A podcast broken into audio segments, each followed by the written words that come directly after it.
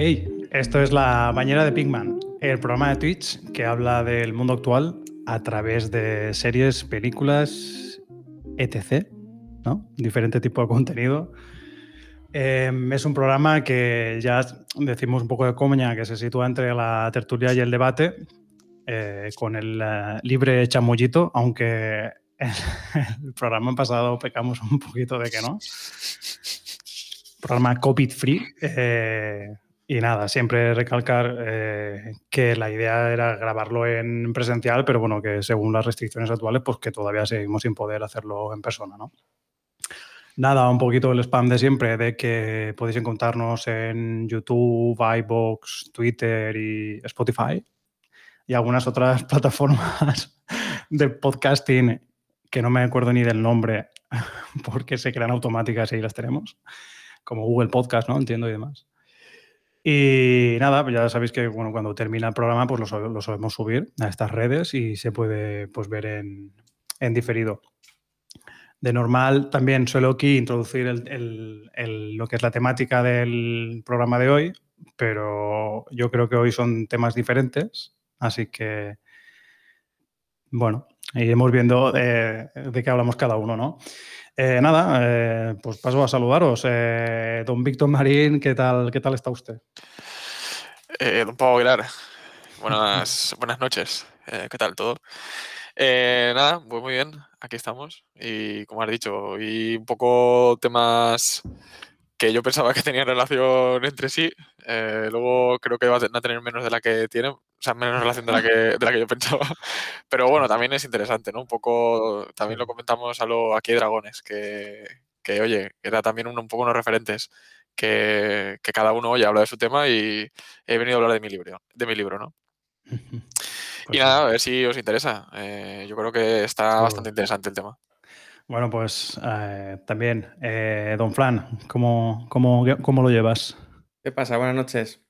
Bien, ahí vamos, ¿no? Eh, otro día más en la oficina. Hostia, sobre todo hoy, ¿no? Que es el día del, del laboratorio. Te he, visto, te he visto ágil de mente. Bien, bien Pues mira, hoy estoy pegadísimo, o sea que me perdone la gente que no. Y nada, bueno, eh, hoy voy a hablar de Netflix. ¿Qué creéis que puedo decir de Netflix? Pues... Buen sitio para escuchar música. Eh, bueno, eh, espero que comentes el tema este de que tienen una serie, ¿no? Pero tienen a lo mejor la primera temporada y la tercera. espero que ese tema salga. ¿no? Oye, pues eso seguro que algún canal generalista lo ha hecho. Mm, bueno. No, no, tengo pruebas, pero tampoco dudas. sí. Pues sí, bueno, ya que has sacado el tema de que vas a hablar un poco de, de Netflix, ahora luego veremos cómo va el tema. Eh, nada, yo, yo Bueno, decir que, que, hablaré un poco de música en general, eh, casi retomando un poco la temática del, del, primer programa, que era que consumíamos, ¿no? O, o que, se consume en las redes, pues hablaré un poco del consumo de la música, ¿no? Y, y bueno, un poco más. Tú, Víctor, ¿qué, ¿qué, tenías pensado? Si nos puedes adelantar algo. Sí, eh, bueno, yo os comentaré la idea es eh, hablaros de una cosa que sucedió en Reddit, que bueno, para los que no sepan qué es Reddit, luego, luego os comento.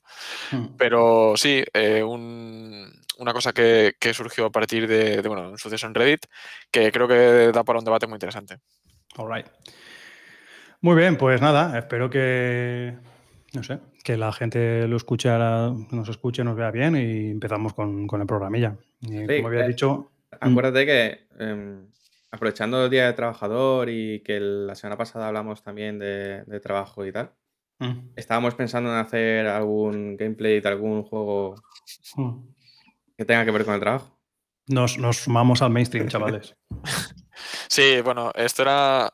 Es que aunque no lo parezca, eh, nosotros no queríamos hablar de política. queríamos, hablar de, queríamos hablar otras cosas. Entonces, eh, bueno, entre una de las cosas que, como dice Pau al principio de la, de la introducción del programa, eh, la idea del programa es comentar pues un poco cómo vemos la vida, ¿no? Podríamos decir, a través sí. de diferentes medios, como es eh, pues la, el cine, la, la, radio, o sea, la, la, música, lo que sea, o incluso los videojuegos, que es algo en lo que los tres, en mayor o menor medida, compartimos afición y consumimos de forma más o menos regular.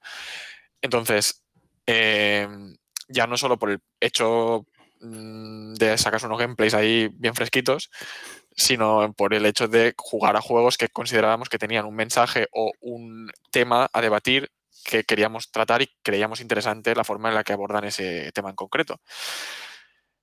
en el caso este que estamos hablando ahora, mm, la casualidad, que siendo el Día del Trabajador, habría estado guay jugarlo hoy, porque va básicamente de eso, de, un tío en la oficina. Pero bueno, Parable, ¿no? Es de Stanley Parable, exactamente, de Stanley Parable. Eh, lo más seguro es que lo, lo, juguemos otro día y sobre todo porque Pau no lo ha jugado nunca y Fran y yo sí. Entonces nosotros queremos también ver un poco... Al mono en la eh, jaula, ¿no? Exactamente. Eh, es un juego que lo interesante, yo, bajo mi punto de vista, lo, interesante que tiene es el tema que trata. O sea, bueno, tiene muchas cosas interesantes. Uno de sus puntos es un, un tema que se puede extraer de ese juego y otro es el propio juego en sí, que me parece muy original y muy divertido. Sí, Originales. Es muy original, sí. Y, creo que a una persona, aunque no le gusten para nada los videojuegos ni le interesen, creo que es uno de esos juegos que yo les enseñaría y les diría, fíjate, porque creo que rompe bastante con el esquema que se tiene preestablecido de, lo que es un videojuego, ¿no? Entonces, eh, me parece que es un muy buen ejemplo para enseñárselo a alguien que, que bueno, no le puedan interesar o lo que sea. Muy bien. Pues sí, no, y hay ganas, así también haces, hacemos más contenido, cositas diferentes y que. se vienen cositas, eh, gente, se vienen cositas. sí, lo comentamos de, de, pues bueno, seguir con el programa que solemos hacer, o viernes, sábado, como sea, y luego, pues a lo mejor, pues eso, igual entre semana, pues que hay alguna cosita para, para pasarla bien. Que luego es lo que pasaba, que comentamos en el primer programa, ¿no? Como veíamos Twitch o estas plataformas, de que al final el consumo es un consumo más volátil del contenido y por lo tanto, entre comillas, menos elaborado, porque es más fast food o más improvisado, donde también se premia la interacción con, la, con, los viewers o sí, con los espectadores. Entonces, claro, eh, nosotros empezamos diciendo eso, que el contenido era más volátil y tal, y luego queríamos empezar como haciendo un programa como más serio, como podcasting o, tal, pero como preparándonos, era curioso. Y, mira, pues hablando de eso, del consumo rápido y estas cosillas, sin hacer apología a las drogas, eh, quería hablar un poco del, del consumo musical, ¿no? de cómo está la cosilla.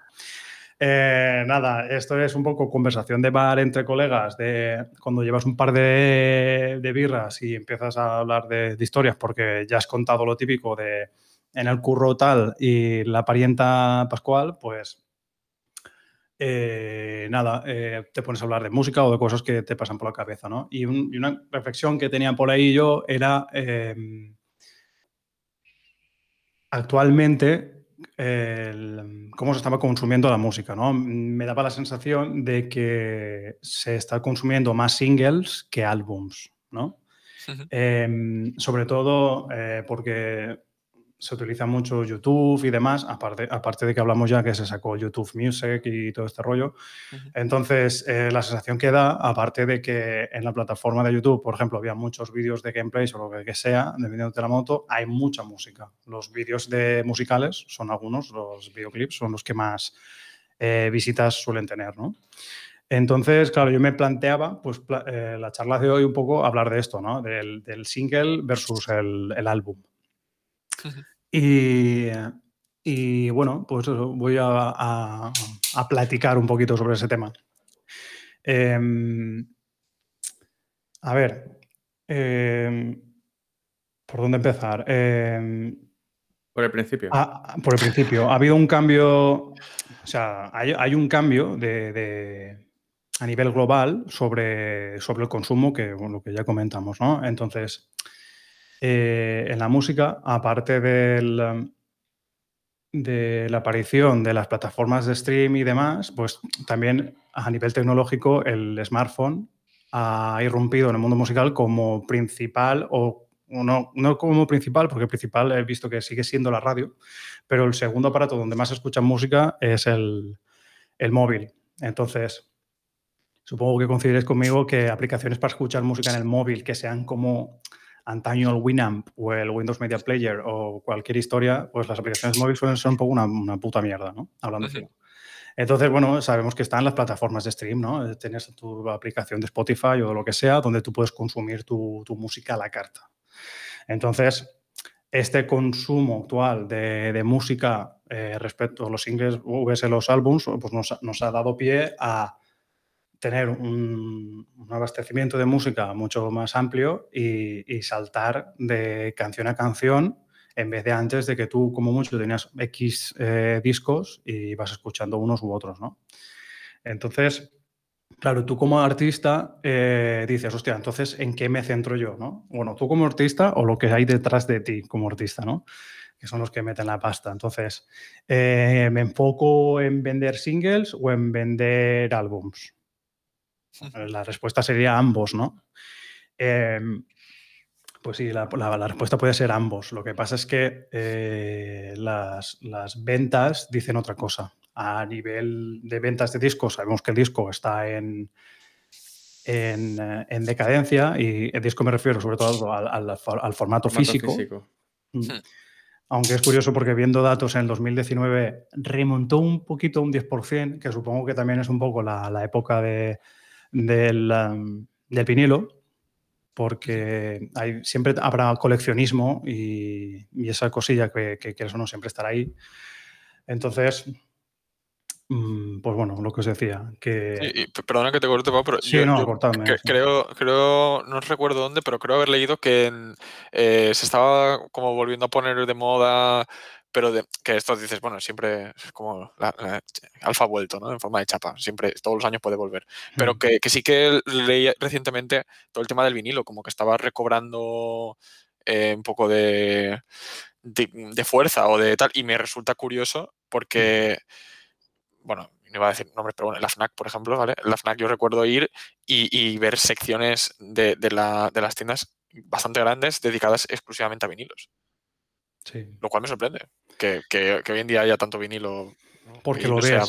Eso es lo sorprendente, es porque lo ves, porque es un formato físico, pero aún así los datos de, no, no, digital. no, no, quiero decir, es una apreciación buena y por eso también el, el repunte ese del 10%, eh, de, que, era, que era curioso, ¿no? Eh, aquí hacer un breve inciso, también de que yo, por ejemplo, casi, casi, a ver, te lo imaginabas, pero no sabía muy bien en qué se diferenciaba un single a ver, un single sí, pero eh, un single, no, siempre era el, single, el EP y el LP, ¿no? Realmente el, single, eh, más, mm, o mejor dicho, el sencillo, en, en lengua castellana, del reino, eh, realmente pues suele contener de tres o menos pistas. De normal, el single yo pensaba que era uno, una única canción, que era la que iba petando y tú la, promovías en la radio, pero bueno, eh, se puede considerar single hasta, hasta tres pistas y que la duración de estos, estos según datos de Spotify, ellos lo consideran así. Pues eso, que la duración de estos tres dure menos de 30 minutos. Luego tienes el EP, que es, un, es mm, hasta de 4 a 6 pistas, ¿no? Y que dure también menos de 30 minutos. Y luego ya tienes el, el álbum o el LP, que ya es, pues, que contiene más de siete pistas y que el, y que el álbum este pues, contiene pues, más de 30 minutos de música. Esto de 30 minutos de música es, es bastante curioso porque así como un Puede parecer poco, pero lo tenía por aquí. Aquí sí. El, el último disco, a ver, no, no lo tengo. No, pero bueno, por ejemplo, el último disco que sacó J Balvin, ¿vale? Que, era el de Colores, eh, tenía 10 canciones, pero tenía 10 canciones, pero duraba 28 minutos el disco. Hostia, es que a mí me, rompe la cabeza. Me he hecho eh, pajas más largas. a la mierda family friendly. Hostia, pero no, no, pero es curioso, ¿no? Ah, Porque... me parece de loco. O sea, es que, que te dura una canción. O sea, bueno, ya lo sabes. Si son, ¿Cuánto has dicho? ¿Son 10 canciones? 10 canciones. Es que, no, son, eh, es que no llegan a los 3 minutos. No llegan a los 3 minutos la canción. O sea, la que. Pero es que quería decirlo porque también tenía por aquí, quería, quería hablar de Zetangana después. Eh, del último disco que ha sacado, que está bastante bien, que esto rompe un poco lo que yo estaba diciendo, que se venden más singles, pero resulta que hay algunos que saquen discos, ¿no? Como el último de Zetangana. Eh, Claro, eh, lo que decíamos, el de J Balvin, eh, la canción que más minutos tenía era 3.20 o 3.40 y Zetangana igual, todas eran de dos y pico, tres. que de hecho la Zetangana, la que más duraba era 3.40 y es la que tiene cantando con, em, ya lo diré, con Calamaro, pero claro, está cantando Calamaro. Zetangana en plan, yeah, eso es. Y ya está, ¿no? Aún así es un, es un, disco escuchable, está, está muy bien. ¿eh? Mm. Pero bueno, di, di, eh, creo que estás No, no, no, era una gilipollez, no, no hay nada. Pues bueno, eso, eh, quería recalcar un poco lo de sencillo EP y LP, ¿no? De, de, ya que íbamos a hablar de los singles eh, contra los álbumes, pues, pues decir un poco eso. Hay un alza eh, de, venta de, de, singles y, es el grueso de, la venta musical. Em, esto, una cosa que buscando información sobre esto, eh, me ha hecho mucha gracia, de que el género importa. Obviamente la, la música, el género es no binario, hay muchos géneros. Y, y por ejemplo, en la música rock, el 50% del consumo musical son singles, el 50%, pero la música pop pone aquí que está en 82,5%. O sea que es importante, claro, esto venía todo la reflexión esta, la fumadita de bar que decía yo, de que, claro, a mí me sorprendía mucho de que tú veías constantemente eh, en YouTube, en mi caso, por ejemplo, que veías, pum, videoclip de no sé quién, videoclip de otro. Y siempre eran videoclips y tú entrabas tal, no sé qué, y no, y no había un álbum detrás.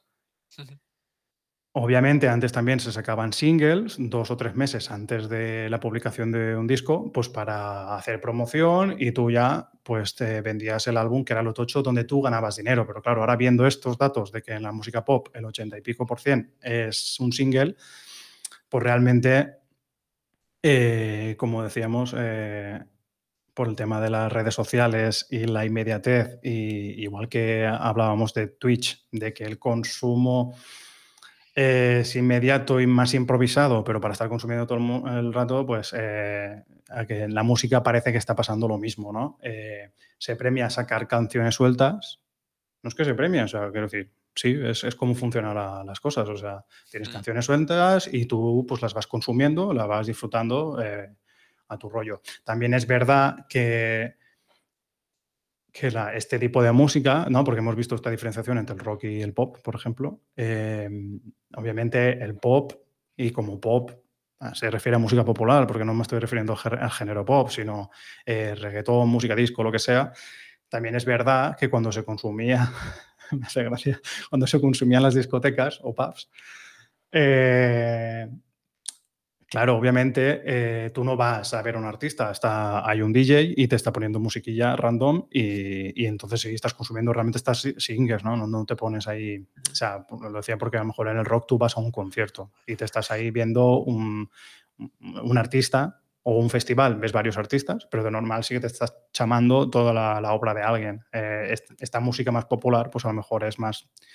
eh, un producto pues más más, variedad, más Yo de, lo que estás comentando justamente ahora de, que si se consume un single o que si no, eh, lo estaba comentando, lo estaba comentando ayer porque es que, eh, bueno, creo que con vosotros ya lo había hablado un poco antes, pero hace poco tuve una conversación o presencié una conversación donde hubo gente que, pues lo típico, ¿no? Eh, hostia, loquillo, qué puto amo es, tal, eh, no se hace música ya como esta, qué mierda Bad Bunny, toda la historia. Y yo también he pasado por esa fase en la que decía, el reggaetón, madre mía, lo peor. Y, vale, pues después mm, crecí un poco y me di cuenta que en la vida no era todo blanco-negro o, cosas así, ¿no? Que o no era conmigo o contra mí. Entonces, eh, a mí esto me, mm, me llama la atención porque hoy en día también eh, me gusta cómo has hecho la reflexión, Pau, porque no es que por ser un single o por ser una música de consumo rápido, música fast food, que es lo que estamos hablando, que al final es, no, es por, no por ello es malo. O sea, yo necesariamente no lo veo como algo malo. Que te puede gustar más que o sea, ¿te puede gustar menos que otro tipo de grupos? Sí, pero yo se lo decía a mi pareja ayer, yo no me voy a una discoteca y me voy a escuchar Echoes de Pink Floyd que dura 25 minutos con un solo de guitarra. No, porque no pega, tío, porque estás ahí diciendo, ¿pero esto qué es? Entonces, al final, eh, cada música tiene su nicho y tiene su porqué y si gusta tanto, a lo mejor a ti te puede, o sea, Bad Bunny, vamos a poner ejemplo de Bad Bunny por decir uno que está ahora en todo esto, ¿no? Pero eh, al final, Bad Bunny no es que sea mejor ni peor, porque o sea, no voy a entrar en ese debate, me refiero, no quiero entrar en el debate si es mejor o peor que Pink Floyd o que si Motorhead, que aquí podemos debatirlo, pero eh, no. voy a entrar a eso, sino lo que voy a entrar es, si Bad Bunny gusta mucho, es porque algo está haciendo bien. Y porque, algo, y porque algo de lo que hace Bad Bunny, o no que esté haciendo bien, sino que hay algo que funciona. Y lo mínimo que tú puedes hacer como espectador o como una persona que medianamente se interesa por esto, es decir, hostia, vamos a analizarlo.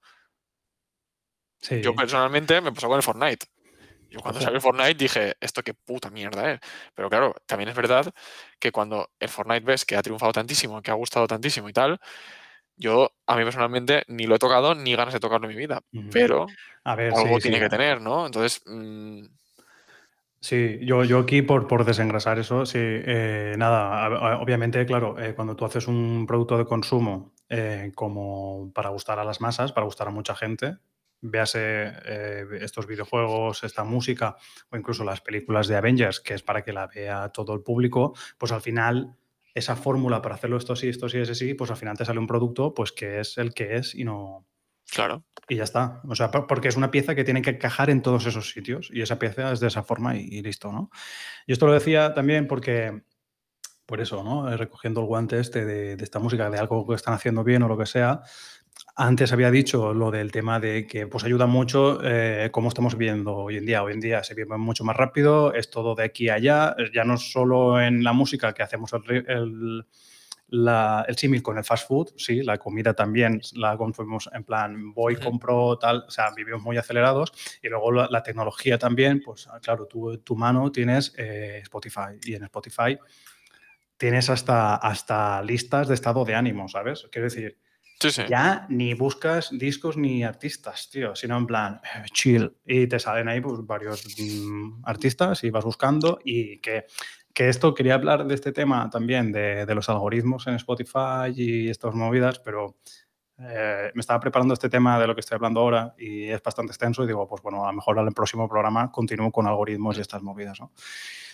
Y eso, bueno, retomando lo de los singles y los álbums, claro, eh, no solo de singles viven las discográficas y las productoras, sino que obviamente también lanzan álbums para, para tal, ¿no? Entonces ellos ya se ve que en el mundillo este no hablan de... Ostras, ¿hemos perdido a Frank? Sí, no os preocupéis, es la webcam. Oh, mamá. Entonces ahora sale una F. Haced, como que no... Sí, ahora hay una F. Eh, es que lo he hecho de sí.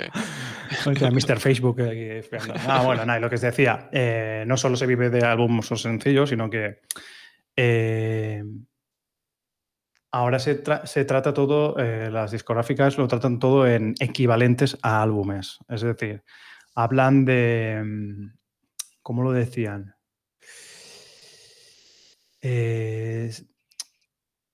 Hablan de consumo de música. El, em, sí, el, ya no hablan de álbumes y el equivalente, hacen un equivalente a álbumes, ¿no? Hablan del consumo musical simplemente, ¿no? Y ahí engloban, pues esto, eh, reproducciones en las redes, eh, ventas de singles, ventas de álbumes, incluso entiendo que que, cuando venden ah, derechos de imagen, etc., de, artistas. ¿no? Todo esto lo, lo, llaman como consumo musical y arreando. Lo que pasa es que hay algo que es muy divertido, que tienen como unas tablas que son los equivalentes. ¿no? Y, por ejemplo, lo tenía por aquí apuntado, 10 eh, eh, pistas digitales, ¿vale? 10 eh, publicaciones de singles o así, ya para ellos lo, equivalen a un álbum, ¿no? Que, que, lo, que lo cuantifican en 10 euros como 10 dólares, o 1.500 reproducciones equivalen a, un álbum. Claro que esto también lo que comentábamos en el primer programa, el rollo de el, um, eh, ¿cómo se llamaba? ¿El PCM era? ¿O el CPM? CPM, el click per mil, eh, no, era millón, será millón, ¿no? No, eh, no, es que no, no será por mil.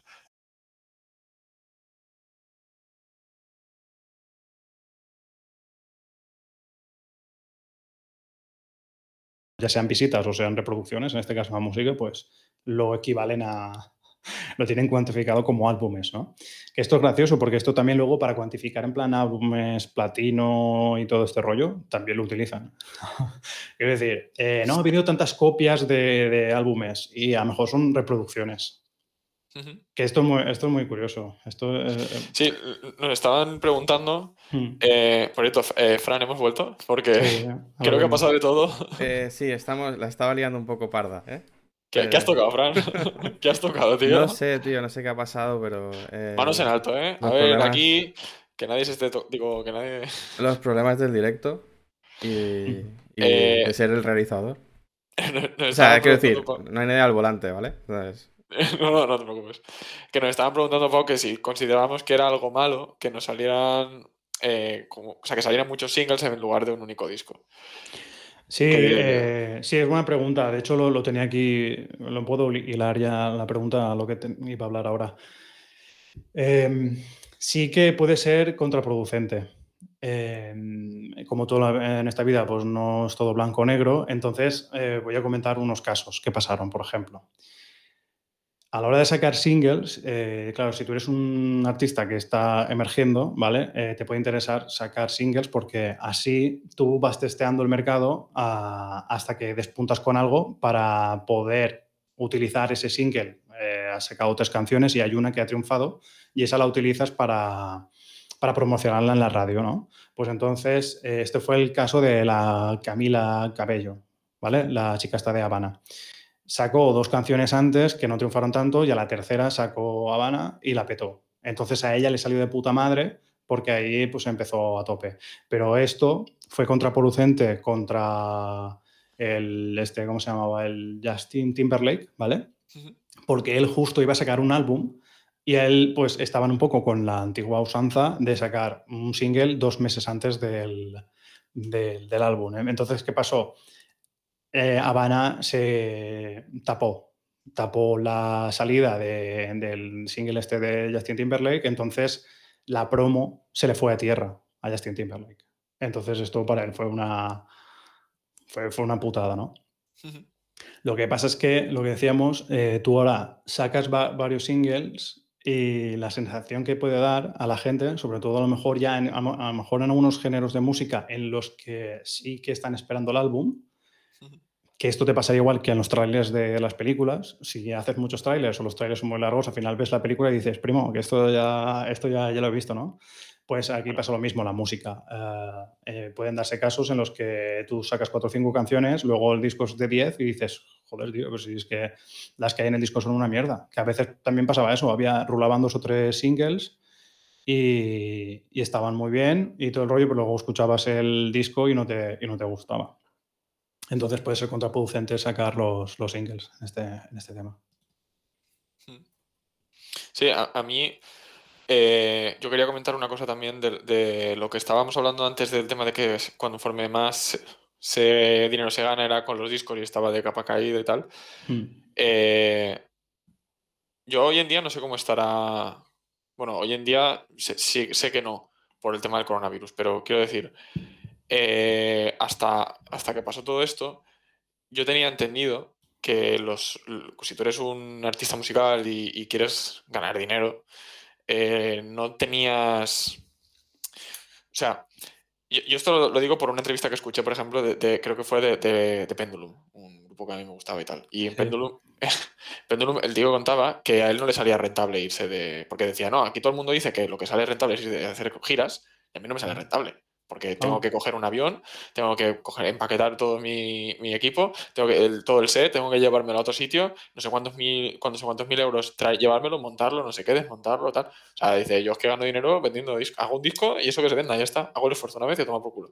Pues Me chocaba porque, claro, eh, ellos tocaban en directo. Sí. Y luego Pendulum tenían el DJ set, que era realmente iba uno y ya está. Y que iba uno y ya tomar por culo. Y, pero, pues pero claro, si, si, si, eres, no sé, metálica, que eres capaz de llenar eh, o juntar a 20 o 30 mil personas cobrando 70 euros mínimo. ahí está el tema. Si te sale rentable. y así van, que van montando un escenario aquí y otro donde van después. ¿Sabes? Eso sí. también tenía ahí un poco apuntado, sí, el boom, el boom de los festivales de hace unos años para acá, que al final Claro. Eh, esto que decían que una ardilla podía saltar de, en árbol en árbol y cruzarse toda España, pues lo mismo ahora en festivales, ¿no? Obviamente ahora con el COVID has comido tremendo agarrón de la, de la gran flauta. Sí. Pero bueno. Eh, bueno, otra cosa que se me acaba de ocurrir también es esto, lo de sacar muchos singles, esto es contraproducente, por ejemplo, en radio. Porque aquí hacen también la distinción entre, entre en stream, en plataformas stream, que a lo mejor pues YouTube o lo que sea, eh, pues te puede interesar que estén ahí, pero en radio desconcierta, porque al final eh, una canción es un, jingle, es un spot publicitario. Entonces, claro, tú a lo mejor sacas varios singles, ves el que más triunfa, que en este caso que decía de Camila Cabello, pues puede ser el de Habana, y entonces tú ya, pum, te gastas la pasta en, radio promocionando eso. Entonces, en ese, en ese tema, pues te, puede salir bien. Y mm, que también, claro, ahí lo hacen con toda la idea de mm. prepararlo para la radio. Porque en la radio no vamos a poner una canción de cinco minutos o de. Que mira, lo El concepto radio fórmula existe por algo. Sí, claro, Los discos rojos, azules y no sé qué, que eran discos que tenías que meter cada uno cada 10 minutos, otro cada media hora. Eso, eso también, eh, igual algún día hablo de eso.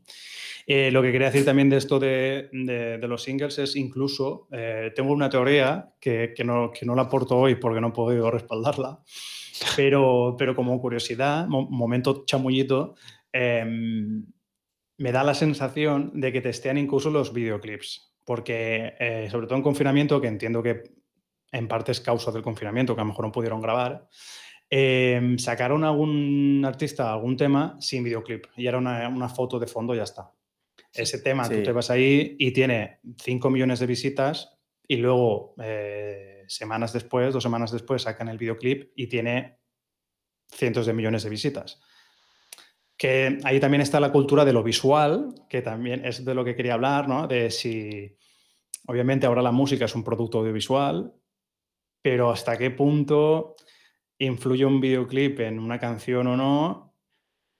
Y no me quiero pasar de listo, porque eh, hay muchos artistas de, a lo mejor, género reggaetón o el que sea, o ya no reggaetón, eh, música popular de ahora, que a lo mejor si tú no tienes un videoclip no eres ni capaz de distinguir quién es eh, este y quién es el otro, de ahora, porque todos suenan absolutamente igual. ¿Y se juntan 15? Y si se juntan gente que hay featuring y todo el rollo este, pues ya, ya, ya es más. Además de que se busca sonar igual. Eso sí que es así. O sea, cuando unos tenían Michael Jackson o los Jackson 5, eh, otra discográfica tenía que sacar el homólogo. Cuando uno tenía eh, Cristina Aguilera, tenías que sacar una Britney Spears, me lo invento. Cuando uno tenía. Eh, estaba, por ejemplo, la. ¿Cómo se llama? Está. Está Cardi B. Sí, y está. Y la, la, de Anaconda, ¿cómo se llamaba? Sé quién dices. También es que.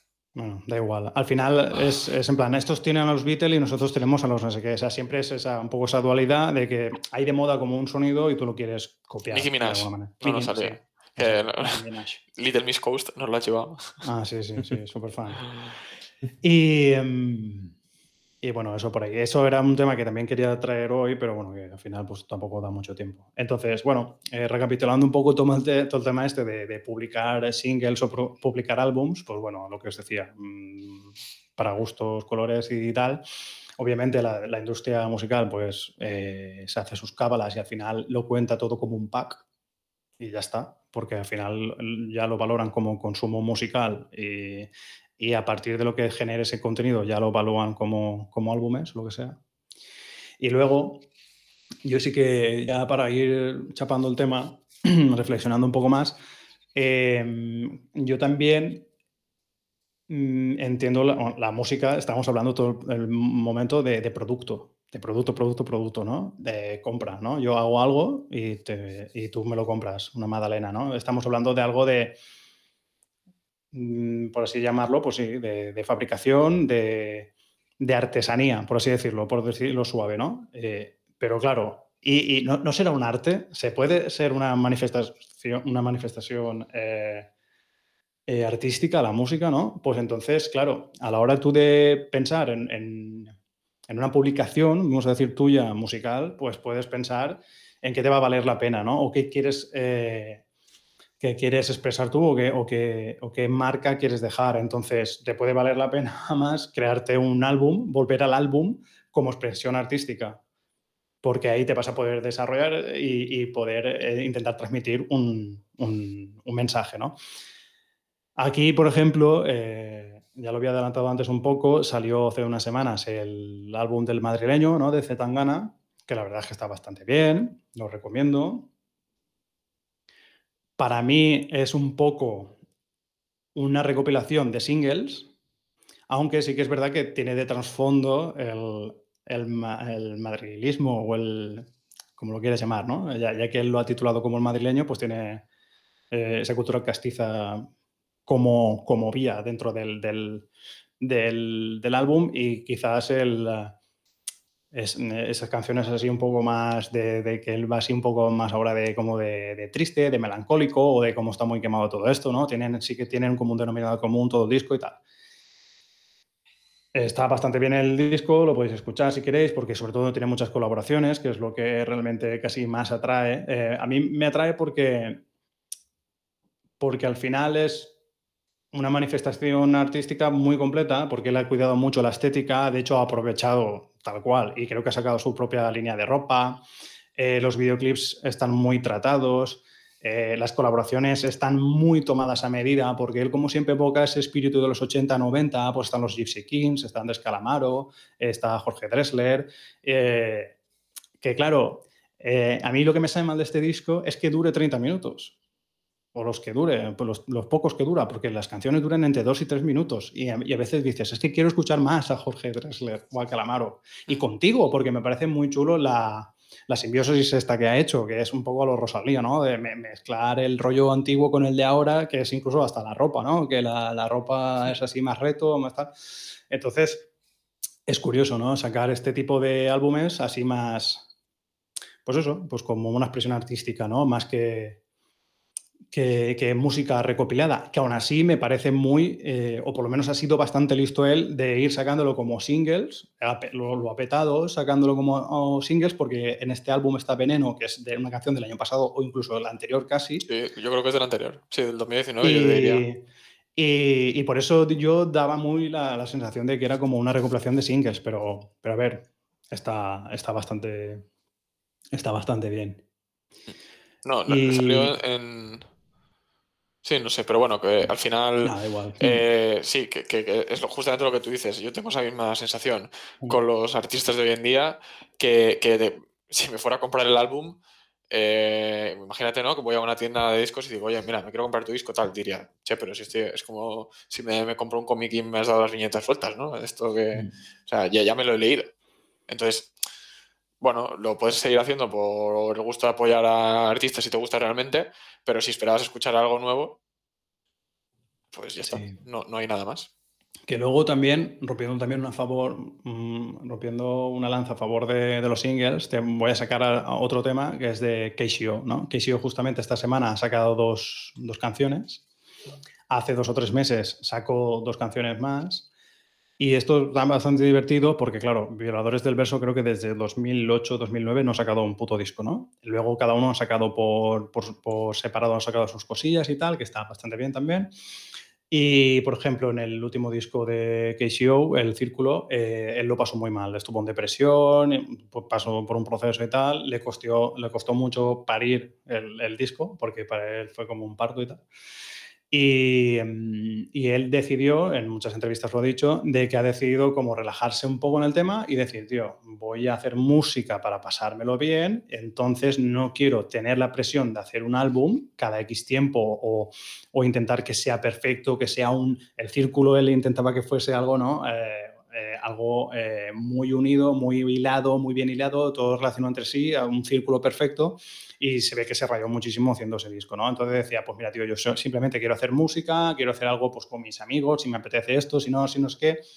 No, por ejemplo, ahora hago un tema que va por este tipo más musical, este más rollo reggae, me lo invento, o más cantadete, pero es que justo me he hecho otra colabo con con Sociedad Alcohólica y es un tema súper heavy, entonces no puedo unir esas dos canciones en un disco, o sí, pero no tienen como, como un sentido dentro de un álbum, ¿no? Pues entonces él ahora, pues cada tres meses está sacando como dos, dos, dos, canciones, que creo que lo estaba llamando Divertimentos, pero no, ahora es que esta segunda vez, la primera vez lo llamado sí, pero esta no sé si lo he vuelto a, a llamar.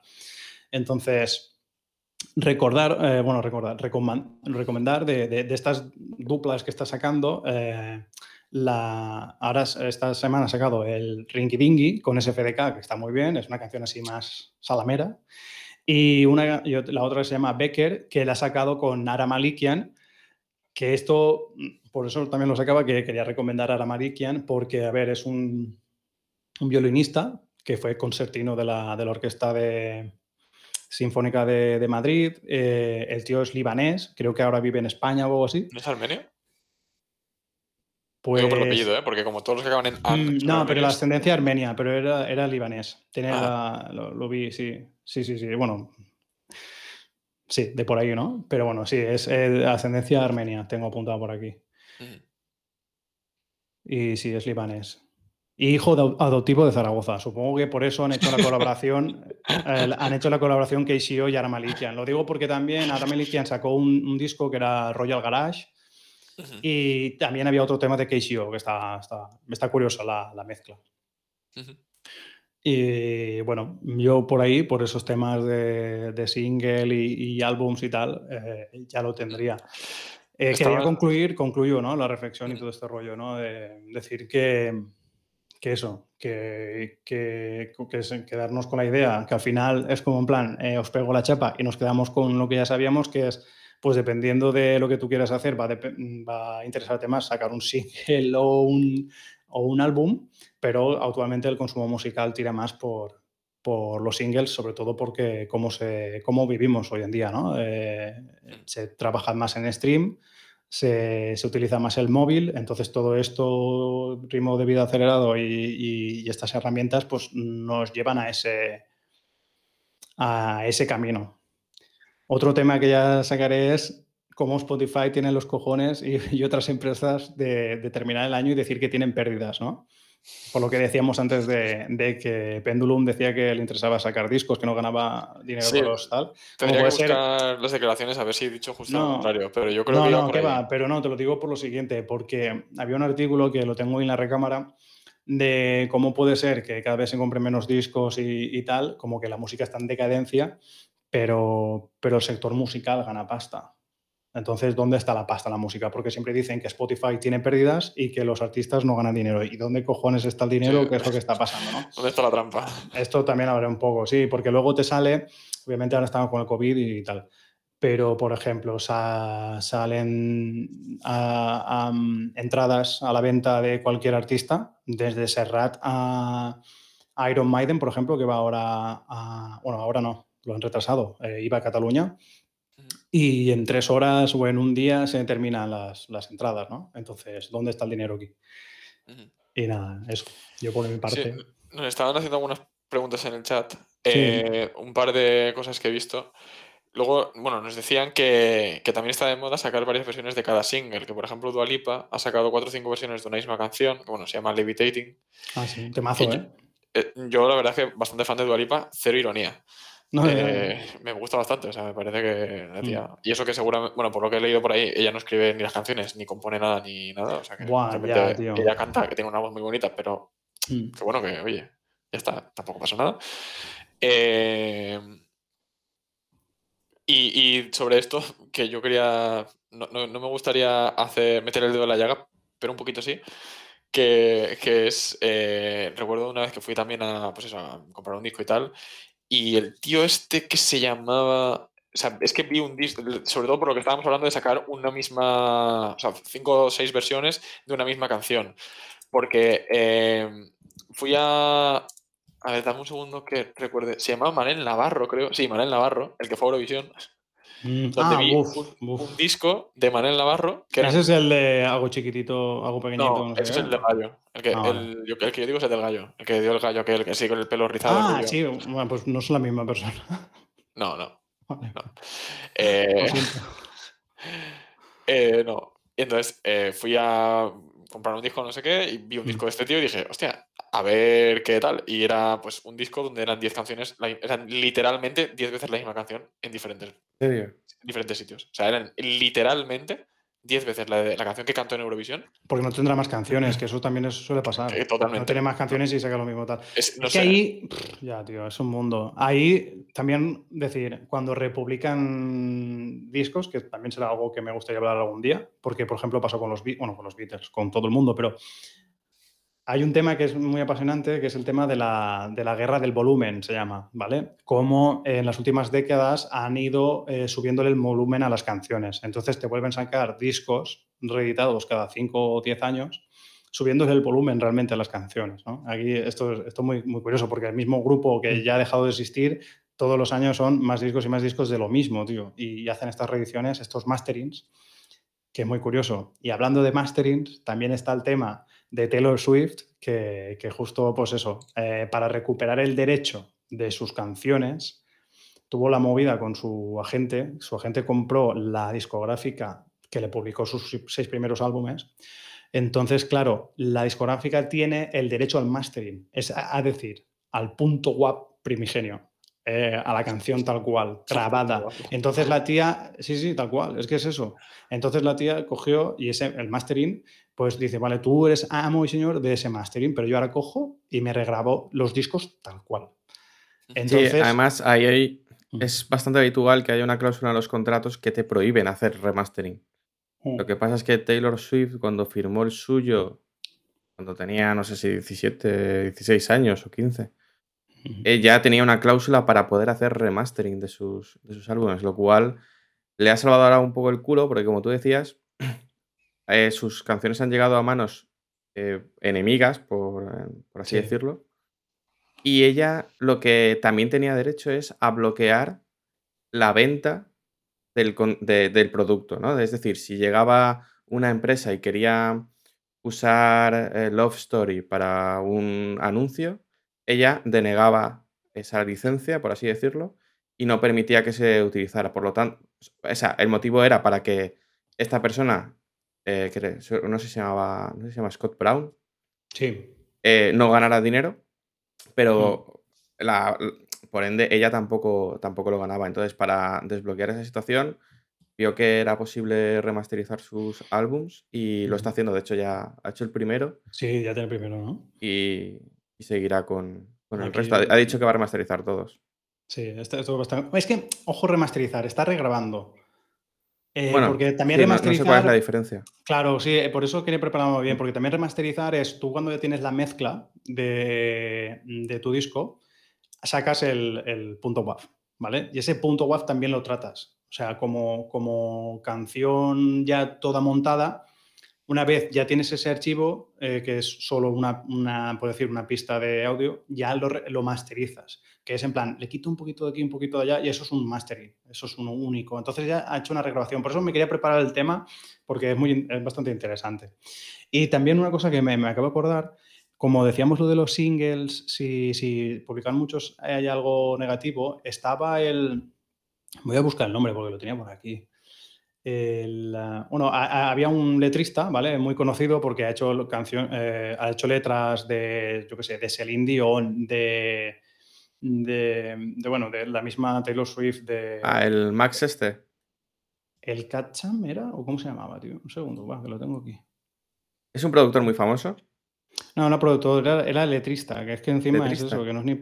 Sí, Saban Cotecha, Saban Cotecha el tío. Bueno, ha escrito un montón de, letras para muchos, de super temazos y tal.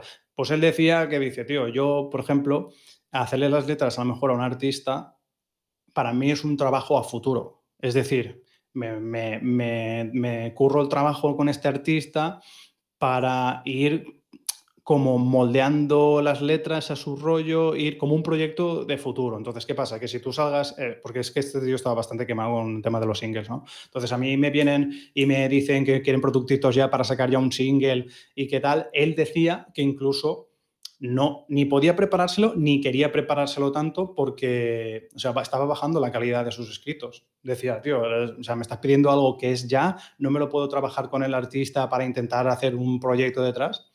Entonces, Claro, yo esto lo, imagino, por ejemplo, con, como un director de fotografía o, un de, o, de, estilismo, ¿no? Es en plan, no, tengo que sacar ya una canción y esta canción va del veraneo y entonces lo quiero ya. Entonces tú ya no te puedes planificar, decir, no, voy a hacer porque esto en los álbumes pasaba, ¿no? Era un disco tratando no sé qué tema, pues entonces la estética incluso, la ropa y, las sesiones de fotos iban encaradas a ese álbum. Entonces, tú en el momento que, haces mini productitos ya no te puedes planificar a, futuro, ¿no? Entonces había gente así en el sector que, se quejaba de, estas cosillas, pero bueno.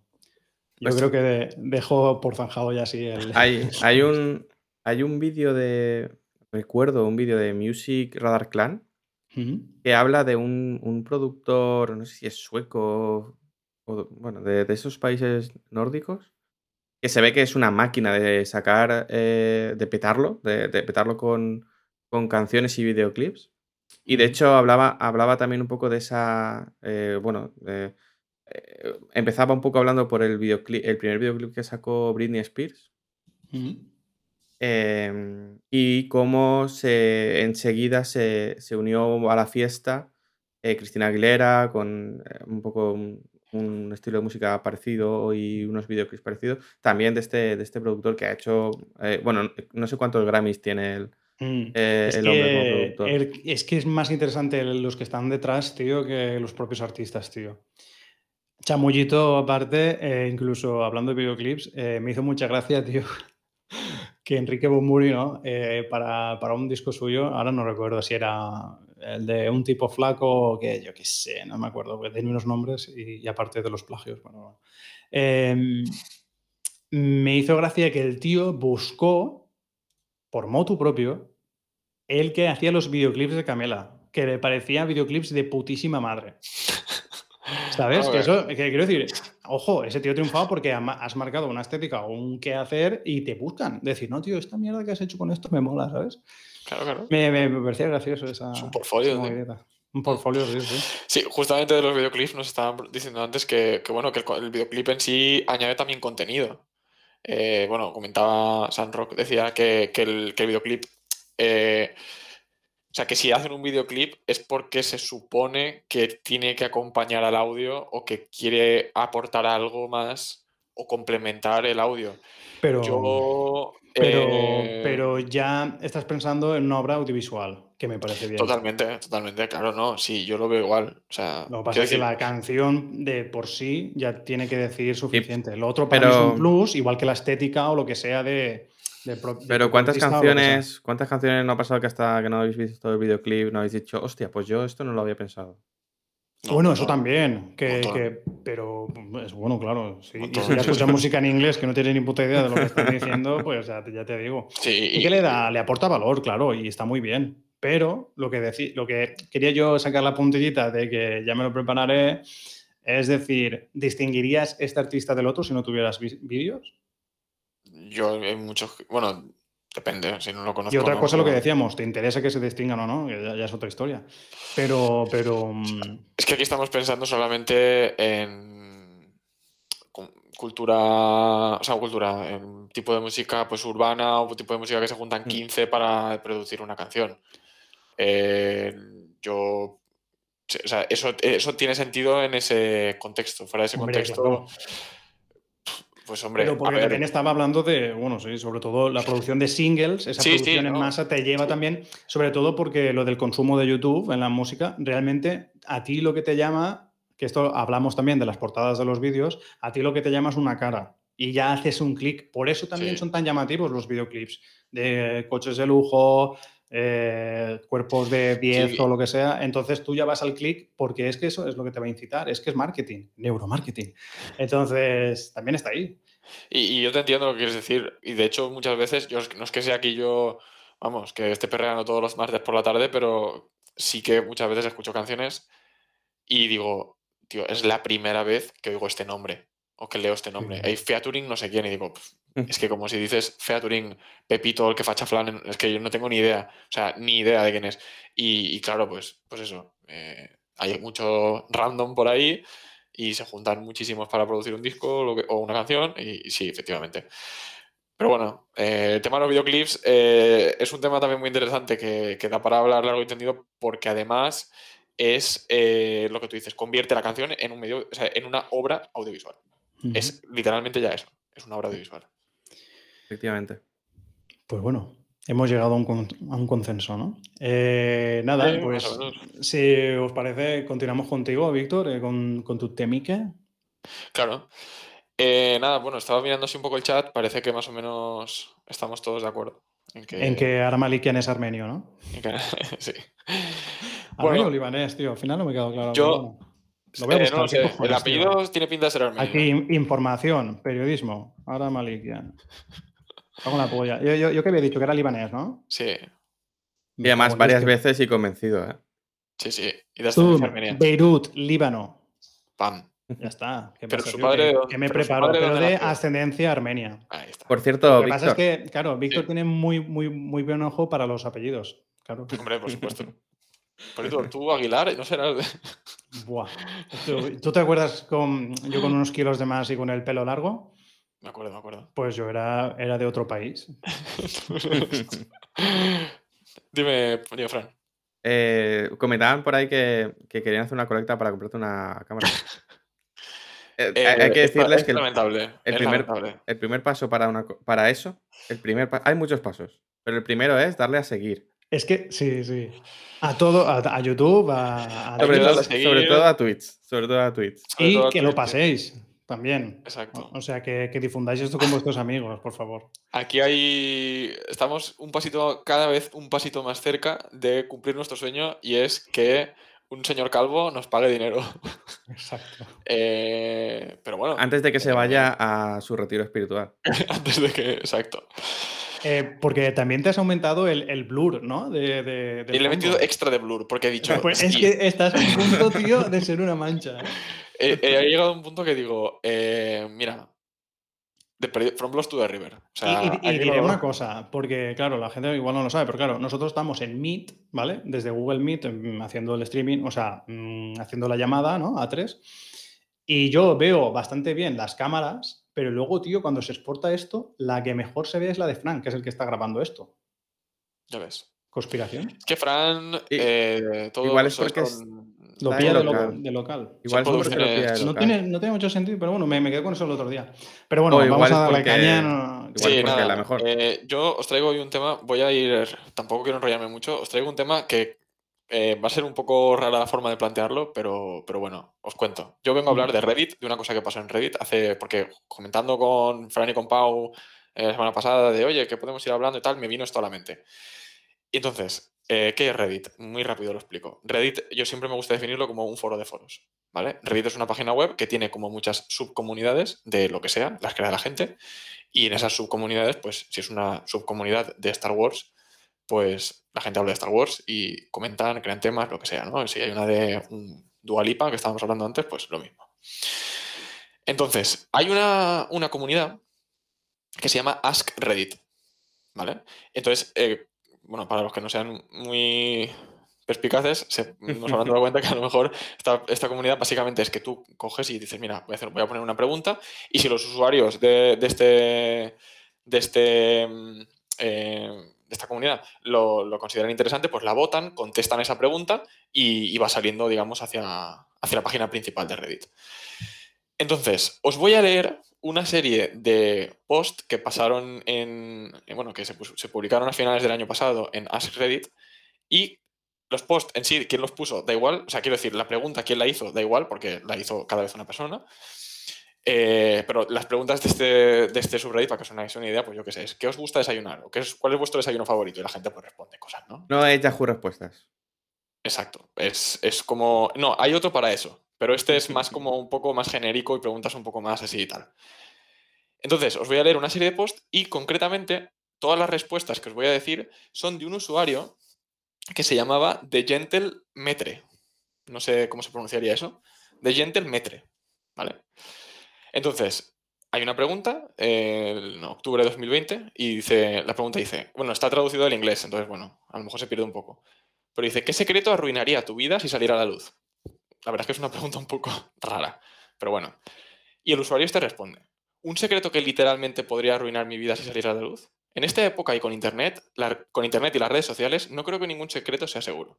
Todo se comparte y se publica online. Pero es más que eso, todo lo que hacemos, decimos y pensamos está siendo observado.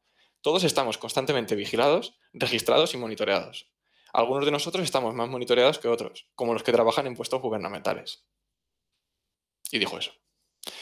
Otro día, eh, a otra pregunta, dijo, una, persona preguntó, ¿qué es lo peor que puedes oír? La pregunta, la verdad es que yo no entiendo muy bien a qué se refería. Pero este, este mismo usuario respondió: Lo peor que. Ojos a esta pregunta porque esto ya es. Dice: Lo peor que puedo escuchar es el sonido de un hombre que ha perdido a su familia y amigos. Ha perdido toda esperanza de vida y todo lo que alguna vez había creído. Su dolor se vuelve tan profundo que lo lleva a suicidarse. Pero cuando está a punto de hacerlo, recuerda a las personas cercanas a él, quien, cercanas a él, a quienes heriría con su muerte. Luego ve a un bebé, una nueva vida completamente sin pecados ni errores, sin odio ni sufrimiento. Oye la voz de su hijo llamándolo papá y se da cuenta que el bebé nunca sabrá cuánto lo amaba a su padre.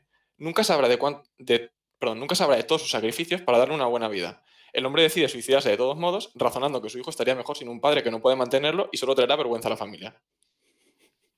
Vale. A ver, eh, realmente eso, eh, la respuesta a la pregunta poco descontextualizada. Es decir, la pregunta no preguntaba eso. Bueno, pero el tío, el tío decidió, pues, eh, venirse un poco arriba. Os voy a leer un par más. Dijo, queridos redditos, ¿qué historia podéis contar que no deje a nadie dormir por la noche? Rollo que te quite el sueño.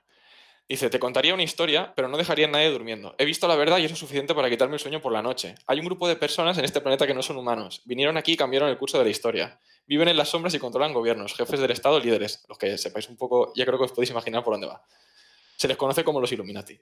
Los Illuminati han estado controlando a la humanidad desde el principio de los tiempos, han infiltrado en todo y son la fuerte impulsora detrás de la historia humana. Y la última, y esta luego os diré por qué me resulta interesante, dice, antiguos reyes, esta es una pregunta, ¿eh? dice, antiguos reitos suicidas, o sea, suicidas no es que se hayan suicidado, evidentemente, sino que tuvieran pensamientos, ¿no? Eh, que es algo que los mantuvo con vida un poco más y os ayudó a superar los tiempos oscuros de sus vidas. Y empieza a decir, lo voy a resumir, pero dice, creo que lo que me, ayudaron fueron mis padres, tuve muy buena relación con ellos, siempre estuvieron ahí por apoyarme, ha habido numerosas ocasiones en mi vida en las que sentí ganas de suicidarme, nunca lo hice gracias a ellos, sabían de, de mis sentimientos y me apoyaron muchísimo, no estoy seguro del impacto que eso tuvo en mí, pero me ayudó, no sabían de mi depresión, pero cada, pero cada vez que me sentía deprimido me, me levantaban el ánimo y tal. Hay muchísimos así, ¿vale? Y diréis, Víctor, ¿qué cojones? A ver, si un, algoritmo, si un algoritmo estuviese leyendo eso, ese algoritmo tendría que llamar a alguien para que fuese a, ayudar a este hombre. vale. Pues em, otro usuario de Reddit le llamaron la atención estos posts y dijo, hostia, ¿este tío? ¿De qué va? Y entonces em, entró en su perfil y se dio cuenta de que este usuario estaba posteando muchísimo, pero muchísimo. Y estaba posteando respuestas como estas muy largas y las posteaba muy rápido. Y entonces pregunto, ¿cómo es posible que un usuario esté respondiendo tan rápido y, tan, y unas respuestas tan elaboradas? Buscó las respuestas en internet y no estaban, eran respuestas orgánicas, que las había escrito, o sea, no existían por ahí. Y bueno, finalmente, eh, Fran, ahora que has dicho tú el tema del algoritmo, pues se dieron cuenta de que no era una persona, era un bot. Y todo esto lo estaba escribiendo un bot. No, no, lo estaba escribiendo un bot eh, que estaba leyendo, bueno, estaba utilizando una red neuronal, eh, que ahora os contaré lo que es, o sea, cuál era, mejor dicho. Eh, a partir de, y a partir de esa, de esa pregunta, directamente estaba generando todo este texto él solo. Esto en sí, podéis decir, bueno, estamos ya acostumbrados a escuchar noticias de todo tipo. Estamos ya más que desensibilizados de todo esto, lo que está pasando. A mí personalmente me parece de locos porque esta persona bueno, este bot estuvo una semana posteando sin que nadie se diera cuenta y estaba hablando con la gente. O sea, la gente le estaba respondiendo y él estaba animando a personas cuando en el post de la depresión la gente diciéndole muchas gracias, me has ayudado, no sé qué. O sea, eh, esto era de locos. Lo que o sea, esto es, esto es pasarse la máquina de Turing. Sí, eh, de hecho, bueno, como Iván, Iván estaba comentando en el chat, estaba utilizando una red neuronal eh, llamada GPT-3, que esta red neuronal tiene cosas bastante interesantes porque, bueno, se ha comentado de que si es la que, varias personas expertas en el tema y, periodistas han comentado que, que asusta de lo buena que es. Y de hecho me parece que, que te desarrolle todo esto, todo este texto, a raíz de una sola pregunta, me parece increíble. Es un modelo O sea, es una, sí, es, una red neuronal que, no, está, no está, digamos, liberada al público, o sea, no es pública, eh, ni el dataset ni, ni la red neuronal. Eh, por motivos evidentes, porque bueno, eh, dicen que la misma empresa dice, está desarrollada por una empresa llamada OpenAI, OpenAI, ¿vale? Eh, y no, han querido sacarla al público porque dicen que, bueno, por si se le da un uso, un uso mm, malintencionado. digamos, sí, malintencionado. Pero sí que tiene algunas implementaciones. Que van a dar un uso malintencionado, hombre. ¿Qué van a hacer? Sí que se tiene diferentes implementaciones. Eh, concretamente esta porque un, usuario que se dedicó a investigar esto, que ahora os comentaré, es del que he sacado toda la información, em, que se llama, lo tenía por aquí apuntado, Philip Winston, es un, chico que se dedicó a investigar esto y lo, posteó esta pregunta en el, foro de GPT-3 y le dijeron efectivamente. Y además está utilizando una implementación que se llama Philosopher AI, que, se ve que es una... Sí, y es una implementación que tú puedes utilizar como persona, mm, como individuo, eh, y, tú, le puedes, puedes ponerle una pregunta y él te genera un texto. Lo que pasa es que hay una persona que, no sé si a lo mejor esto es propia promoción que se estaban haciendo ellos y dijeron, vamos a hacerlo por Reddit y así. Eh, pero bueno, mm, tampoco quiero entrar aquí en lo paranoico, pero sí que una persona que se saltó unos medios de, seguridad, digamos, que tenía esta plataforma para que no pudieras hacer muchas llamadas o lo que fuera, y se dedicó a hacer preguntas eh, a, hacer consultas a esta red neuronal y a obtener las respuestas. Esto en sí, no sé a vosotros si os parece. O sea, a, mí me rompió, me rompió la puta cabeza, porque me parecen respuestas súper bien. y a, partir de una frase. El, tema, perdona, Pau, que con esto, con esto es lo que quería con esto es lo que, lo que quería eh, realmente crear el debate. Y es que el Philip Winston, este que os estaba comentando que realizó toda la investigación, eh, bueno, se dio cuenta, evidentemente yo os he cogido algunas de las mejores, se dio cuenta que había, o sea, si te ponías a analizarlo todo, eh, te dabas cuenta que era un bot, porque había incongruencias en sus frases, algunas veces decían, había preguntas que era tipo, ¿cómo era tu vida cuando eras adolescente? Y decía, hombre, cuando yo era adolescente no había internet, pero me pasaba horas jugando online. Y decías, hombre, ¿cómo? Sí, acabas de decirme que no había internet. Vale, cosas así. Pero, y aquí está lo que yo quería hablar, o un poco debatir. Eh, yo personalmente veo un comentario de esta persona y no me lo no, me no detecto que es un bot. Y las personas que estuvieron debatiendo de temas como suicidio, temas como temas conspiranoicos como el terror, los Illuminati u otros mogollón de, temas en los que se metió este, este bot, eh, son temas muy sensibles y es, o sea, es, si coges un post, es muy complicado detectar que es un bot. Y lo que hablaba Philip Winston este es que esto es un problema al que probablemente nos tengamos que enfrentar como, como sociedad y que la cantidad de textos que vamos a leer en Internet generados por un bot y que no lo sabremos va a ir creciendo inevitablemente. Hombre, ya, ya, ya está pasando, ¿no? Eh, eh, está pasando en, redes sociales con un poco la polarización mm, de partidos políticos y tal y cual. ¿no?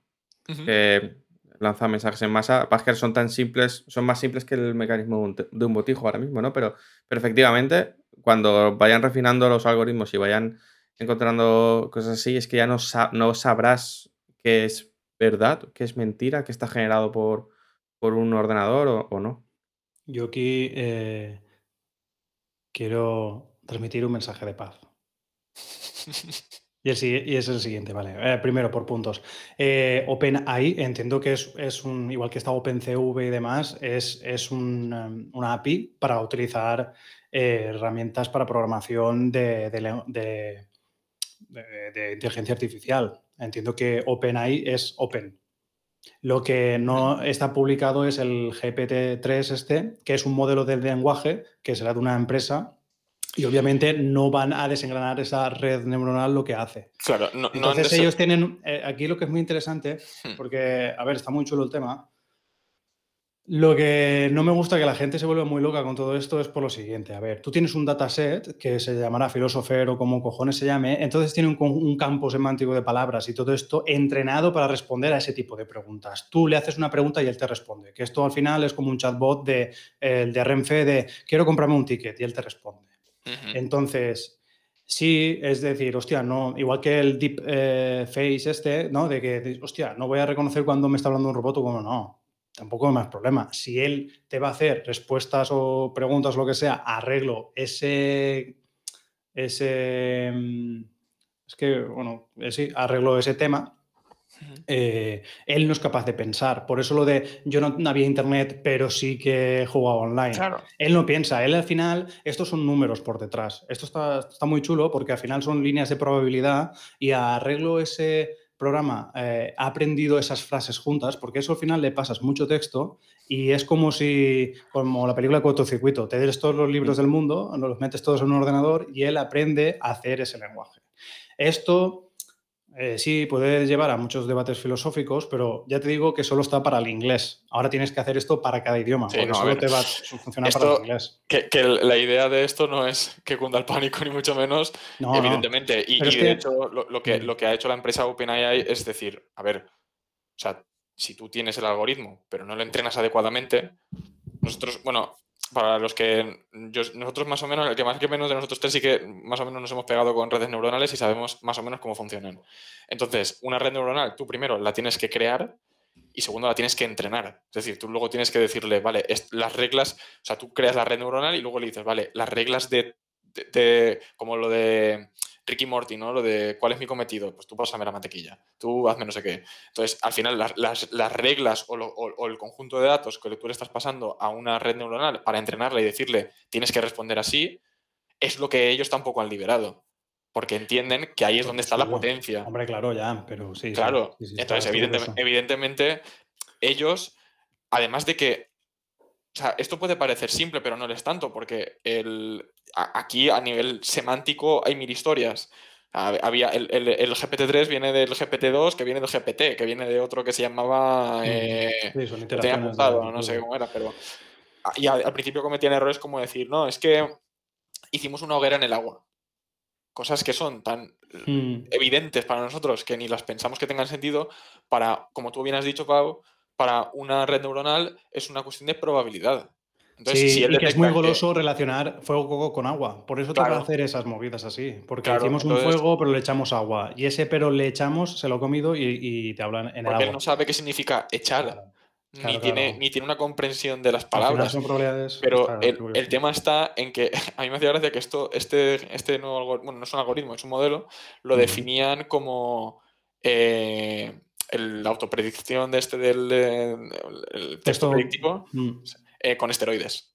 Porque era, es, muy loco lo que hace. No, está muy, está muy curioso. Y las lo que pasa es que, las genera y todo. Claro, claro. Yo, yo decía de coña lo de mensaje de, paz, porque hay gente que enseguida esto, uff, no, en la cabeza. es mucho peor lo siguiente. Te voy a hacer un caso. Eh, yo recibí el otro día, tengo dos SIMs, la que utilizo y una que no utilizo, no sé por qué la tengo, pero la utilizo como porque quería tener ahí los parámetros de seguridad del banco y cositas así, tenerlo solo en esa línea de móvil, porque a priori ese móvil no lo tiene nadie y no puedo recibir spam ni putadas de nadie que no me conozca. A priori. no es el caso, porque recibes spam igualmente, porque por la ley de protección esta europea, de que no, eh, los Robinsones y demás, de que no te pueden llamar o, tenerte ti localizado, ¿no? Eh, no, no, pueden relacionarte a ti con un método de identificación, eh, llaman a números random. Y me hizo mucha gracia por lo de los bots. Aquí no hacía falta un bot. Yo lo que recibí fue un SMS y me decía, eh, clica en este, pero estaba muy bien escrito, tío, bueno, lo habré borrado. Eh, simplemente decía que, que activase mi, mi Bizum, que, que, entrase ese link y que activase, que activase mi, mi Bizum. O sea, no hace falta que sea un bot súper elaborado y que la gente ya empiece a hablar de tal. O sea, recibes un, que eso es muy, mucho más peligroso, ¿no? A nivel de seguridad, como mucha gente cae en un simple mm. mensaje de mierda en el que eh, clica aquí. Y es que a lo mejor en un clic eh, ya lo has liado, ¿no? Como pasó el año pasado o el anterior con lo del tema este de la SER y en, empresas como Everis y demás, que, entró el virus este por phishing de... ¿Cómo se llamaba el virus? Este? Ransomware. Hmm. bueno, y, ya, hace poco le pasó al SEPE. Hmm, también, efectivamente, que les secuestraron datos. Sí, no, a ver, al final esto ya no es... O sea, yo aquí ya no estoy mirando eh, el, si me pueden engañar o no, que a lo mejor mm. pues incluso debería preocuparme por ello, pero a mí como usuario de Revit, porque yo al final soy una persona que lee eh, Reddit a diario prácticamente y tal, me chocó porque yo nunca me lo había planteado pensar que respuestas tan elaboradas podían estar siendo generadas, o sea, que a lo mejor yo del contenido que estaba leyendo, Mm. eh, Ojo, que igual, te, que, que igual te responde y te enamoras de esa persona y luego no es nadie, ¿no? Mira tú la de Her, ¿no? La película de... Sí, sí. Mira, mira, el, el- el correo, este, el, el SMS. Hola, Antonio José R. eh, te ha hecho un Bizum de no sé cuánto. Date de alta en tu banco antes de dos días y recíbelo al instante. Más info, bizum.es. Click. Qué, cu- eh, qué curioso. Esto lo decía porque el tema es muy interesante y tal, pero que me, tío, me molesta mucho, no sé si os pasa, cuando la gente, di- cuando se ponen catastróficos en plan, es que los robots nos quitarán los trabajos, no, sé qué. Yo siempre hago la coña de cuando la revolución industrial, ¿no? De que apareció el, el motor a vapor y la gente en plan, hostia, esto nos va a quitar los trabajos. Pues no, tío, al final los trabajos se transforman en otras cosas Hmm. y en principio pues te van a hacer la vida mejor o, o- o a peor, pero a peor porque vas a tener más trabajo, ¿no? Hmm. Entonces, Aunque- de hoy para mañana no se acaba una industria. No, pero el periodo de transición hay gente que se quedará por el camino. Como por ejemplo en el periodo de transición en el que hay una burbuja inmobiliaria y a tomar por culo todo el mundo. ¿Sabes? Que, Bueno. O sea, que parezca una tecnología no te va a echar esto todo Es por que la, la burbuja inmobiliaria es otra cosa totalmente distinta Mm. a la robotización. Pero muy Bueno. distinta. Hombre, sí, es muy distinta, pero es, es un suceso que te va a transformar el trabajo. Y más repentino ha sido la Bueno. transición, por ejemplo, de una burbuja que a lo mejor de una aparición de una tecnología nueva. Hmm. O, o eso pienso No, yo. En, en este caso, tampoco sé hasta qué punto eh, un, un algoritmo, bueno, un, un modelo de datos de ese estilo, evidentemente esto genera trabajo como, claro, aquí hay gente trabajando en esto y ya está. Eh, en este caso, justamente en esta aplicación que tiene, que es generar textos, pues hombre, eh, en sí, pues, ah, sus aplicaciones tendrá, pero no, no es el fin del mundo, como, como estamos hablando, no, no, no va por ahí.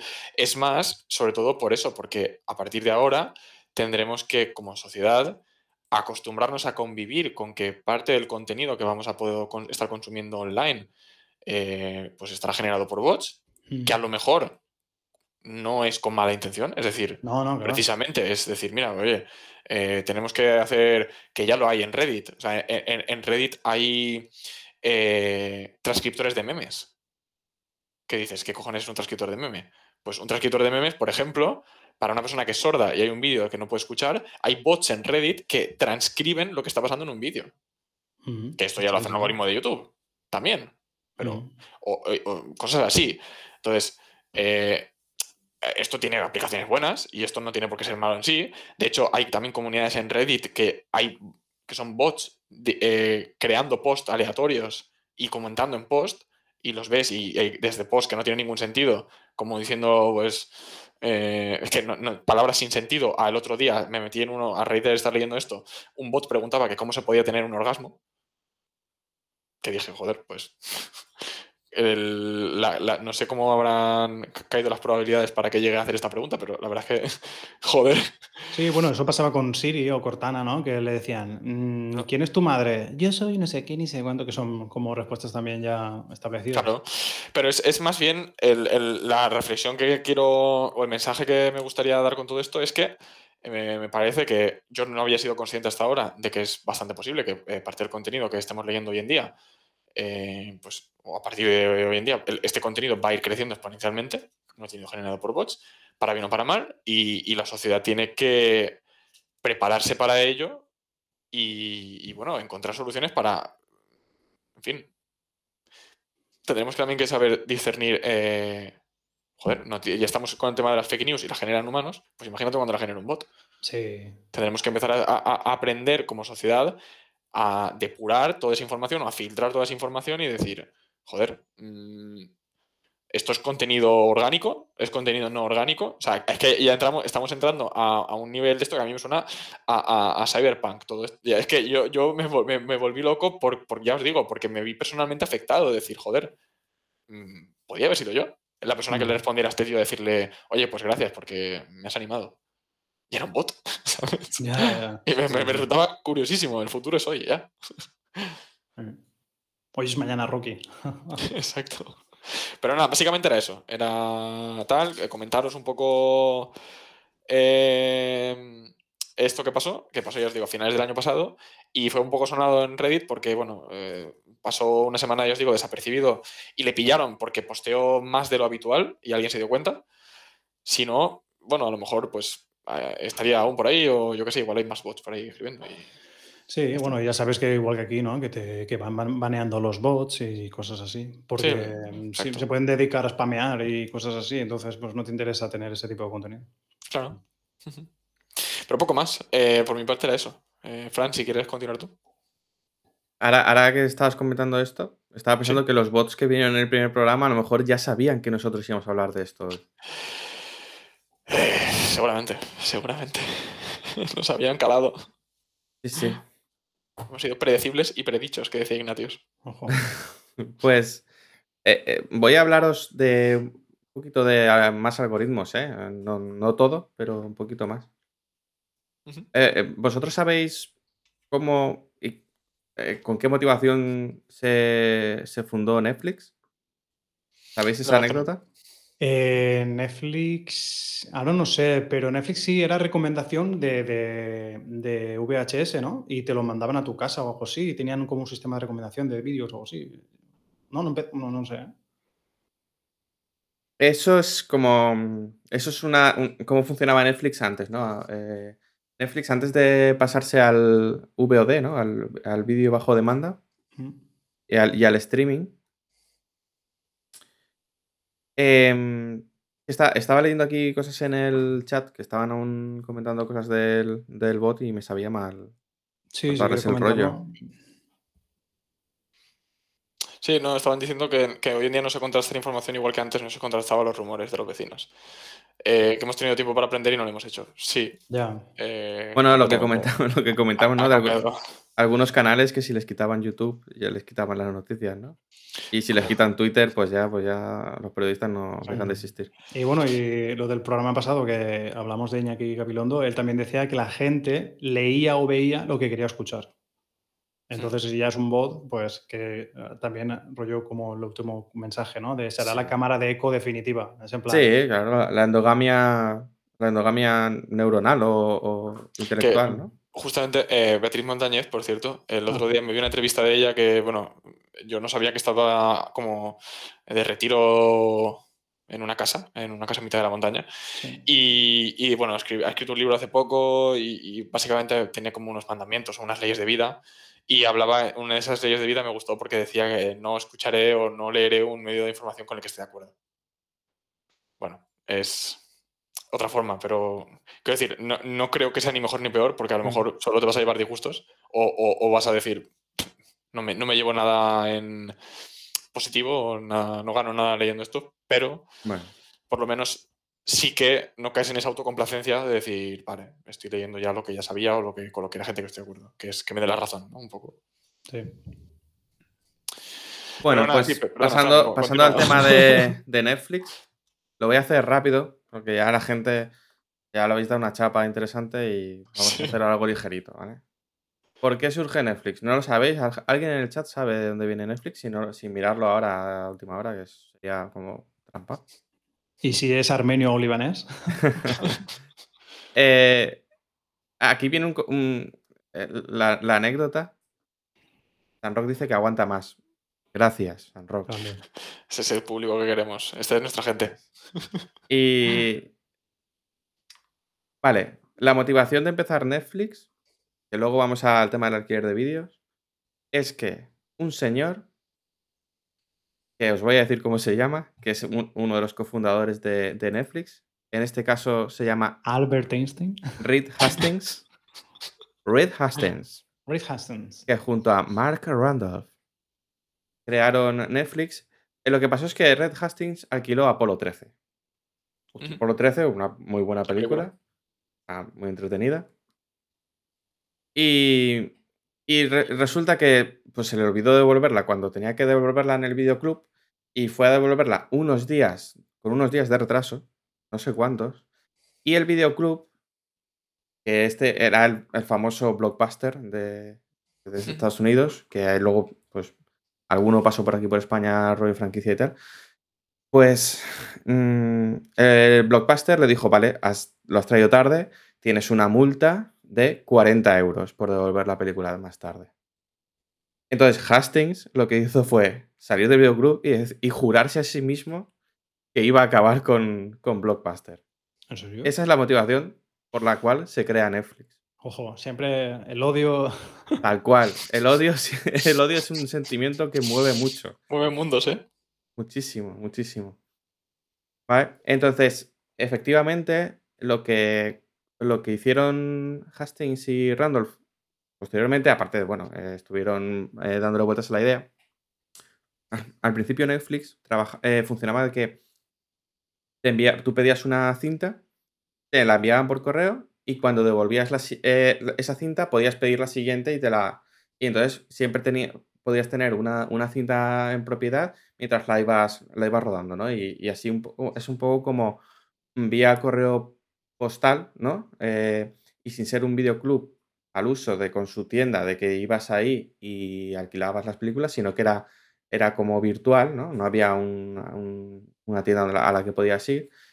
Empezaron el, negocio. Y luego ya, pues eh, creo que, eh, no sé en qué año, la verdad, pasaron a, si fue por 2014. No, antes, antes de 2014. Eh, eh, pasaron al, tema del streaming, ¿no? Cuando, cuando se eh, vieron que, la tecnología daba para, para, esto, se, metieron en el, tema del streaming. Y, entonces, eso es un poco, os quería comentar un poco de por qué nace Netflix, porque me parecía curioso. Y de lo que vengo a hablar es un poco cómo utiliza los datos y los perfiles de los usuarios Netflix para crear contenido. Porque ya sabéis que Netflix al principio era, pues, compraba un producto, una serie, una película tal, y lo, y lo emitía, ¿no? Ahora es productora de, su propio contenido, ¿no? La mayor parte del contenido que sale ahora en Netflix es producido por, por la propia Netflix. Pues eh, uno de los casos de éxito de cómo utilizar los perfiles de los usuarios es la serie House of Cards. No sé si sabéis a qué serie me refiero. Es una serie, es un thriller político protagonizado por Kevin Spacey, hasta que Kevin Spacey dejó de protagonizarla. corramos un... Entonces, eh, ¿qué pasó con, qué pasó con eh, House of Cards? ¿no? Pues eh, Netflix dijo, bueno, vamos a usar toda esta información que tenemos de los usuarios a ver si cruzándola conseguimos un producto que llegue mucho, ¿no? Entonces, lo primero que, que hicieron fue ver que en su catálogo tenían una serie británica que se llamaba House of Cards, la cual es el origen de, la versión americana, y vieron que había tenido muy buenos resultados. La mayoría de las personas que veían la primera temporada acababan viendo la, la serie no tenían casi porcentaje de, abandono, tenían un porcentaje de abandono muy, muy, muy bajo. Y en, ese momento vieron que eh, tanto series y películas cuyo género era drama y, drama y thriller político estaban en alza. Eran eh, los géneros que más veían los usuarios de, Netflix. Empezaron a mirar también y vieron que la gente veía y tenía muy buenas valoraciones de la película La Red Social, de David Fincher. Y también... cuenta el origen de Facebook, ¿no? Sí, exacto, cuenta el, origen de, Facebook. Eh, pues con los amigos que crean esa, aplicación y, cómo se hacen famosos y cómo lo petan, ¿no? También tenían la información de que eh, tenían muy buenas valoraciones las películas protagonizadas por Kevin Spacey. Kevin Spacey, antes de que pasara lo que pasó, eh, eh, estaba. Está en todo lo alto. Vamos, estaba en la cresta de la hora y era considerado un, actor muy bueno y que difícilmente cualquier película en la que no saliera Kevin Spacey era mala. porque, no sé, a mí yo recuerdo películas como Capax o, o, algunas series que veías que, que joder, era Kevin Spacey, ¿sabes? Era, era como hablar del top 5 de actores de Hollywood, ¿no? durante mucho tiempo. Entonces dijeron, muy bien. Películas de Kevin Spacey, películas de David Fincher. Ok, ¿no? Check. ¿Eh? Entonces, con ese análisis concluyeron que, ya tenían mercado potencial para su producto y que tenía un porcentaje de aceptación previsto muy alto. Deciden producirla. La, deciden, la, producen, la, están haciendo y llega el momento de, ya la segunda parte, ¿no? ¿Cómo la promocionan? Porque eso también es muy importante. Y más, por ejemplo, no tanto en ese momento, pero ahora sí que, sí que lo podemos ver porque hay tanto contenido que como no te lo promocionan de alguna forma, no lo vas a ver, ¿no? Ni te vas a percatar. ¿Cuántas veces habremos visto que hay películas en alguna plataforma como Netflix, Amazon, HBO, que ni sabíamos que estaban en esa plataforma, ¿no? Pues llega el momento de promocionarla. Entonces, ¿qué hacen? Vuelven a mirar los datos de los perfiles de los usuarios de Netflix.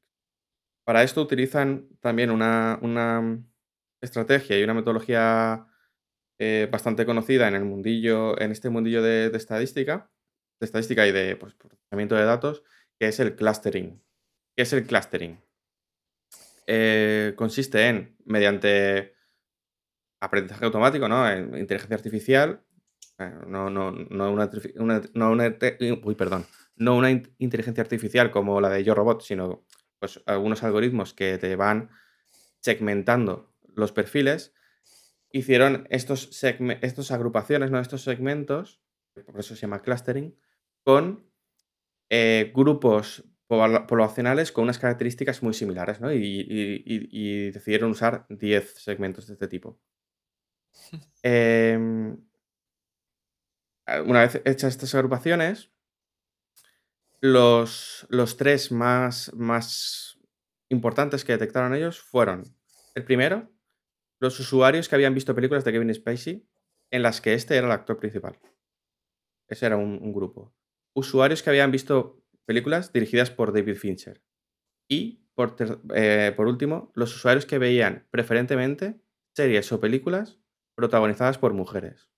Vieron que esos eran grupos muy potentes y una vez tuvieron identificados los, gustos de los usuarios, eh, definieron eh, un tráiler para cada segmento de tal forma que a los del segmento de Kevin Spacey, el tráiler era distinto a los del segmento de David Fincher o de las series protagonizadas por mujeres. Pero, el tráiler era distinto. Pero una, pregunta. Para, para eh, definir este tráiler entiendo que se basarían en trailers que se habían generado en películas de estos segmentos. O como... No, no es... Eh, directamente un tráiler enfocado como a este target de personas eso y dijeron, es, ahí va. Eso es. Hicieron ese, hicieron ese, ejercicio. y, bueno, y el, éxito de, la serie no hace falta ni. Y entonces lanzaron los tres trailers. O sea, directamente. Eh, en realidad sacaron 10, uno por cada segmento. Os, he comentado los tres segmentos más potentes, ah, pero, pero sacaron 10 trailers distintos. Y, todos los lanzaron. Es que no sabía nada. Y la, y la gente no. La gente no sabía. O sea, quiero decir, para, para ti solo salía uno. No había 10, solo salía uno. Ah, bueno, claro, porque lo emitirían por Netflix, claro, no por televisión. Claro, lo típico que tú vas al menú de una serie y te ponen eh, vas a más episodios y te pone abajo tráiler, ¿no? Pues tú solo tenías un tráiler. Y era el tráiler que habían elegido para, para, para tu segmento, al segmento al que tú pertenecías, ¿no? Ojo, eh, recojo ahí el guante. Em, también puede ser que hagan eso con las carátulas de las películas series, porque a lo mejor, tío, me pasa mucho de que vas haciendo zapping, en plan mirando cosas que te van eh, por drama, por no sé qué, por no sé cuántos, eh, em, populares en tu país, tal. Y a veces la misma peli y serie eh, te cambian la, portada, entonces dices, mm, hostia, esto, esto, esta no me suena. Y lees el título y dices, joder, si esta es que ya la he pasado antes. O sea, como por, si a lo mejor incluso te personalizan las, las carátulas, tío. Porque es en plan, no, tú entra en es que es curioso, me sorprendió porque lo normal es que sea la carátula eh, típica de, la serie, de la temporada esa o de la película, ¿no? Y eran imágenes a priori distintas, eh, sí, de dentro de la serie, pero no eran las oficiales. Lo que sí que conozco, lo que sí sé es que en algunas series, por ejemplo, el ejemplo de una serie bastante curiosa de animación se llama Love, Death and Robots. Hmm. ¿La conocéis? Pues esa es una temporada dentro de poco. En esa serie, el orden de los episodios también lo decidía un algoritmo. Joder. Es decir, que a lo mejor el episodio 1 para Pau no es el mismo el episodio número 1 para mí. Según los, los perfiles de, consumo de cada uno de los usuarios.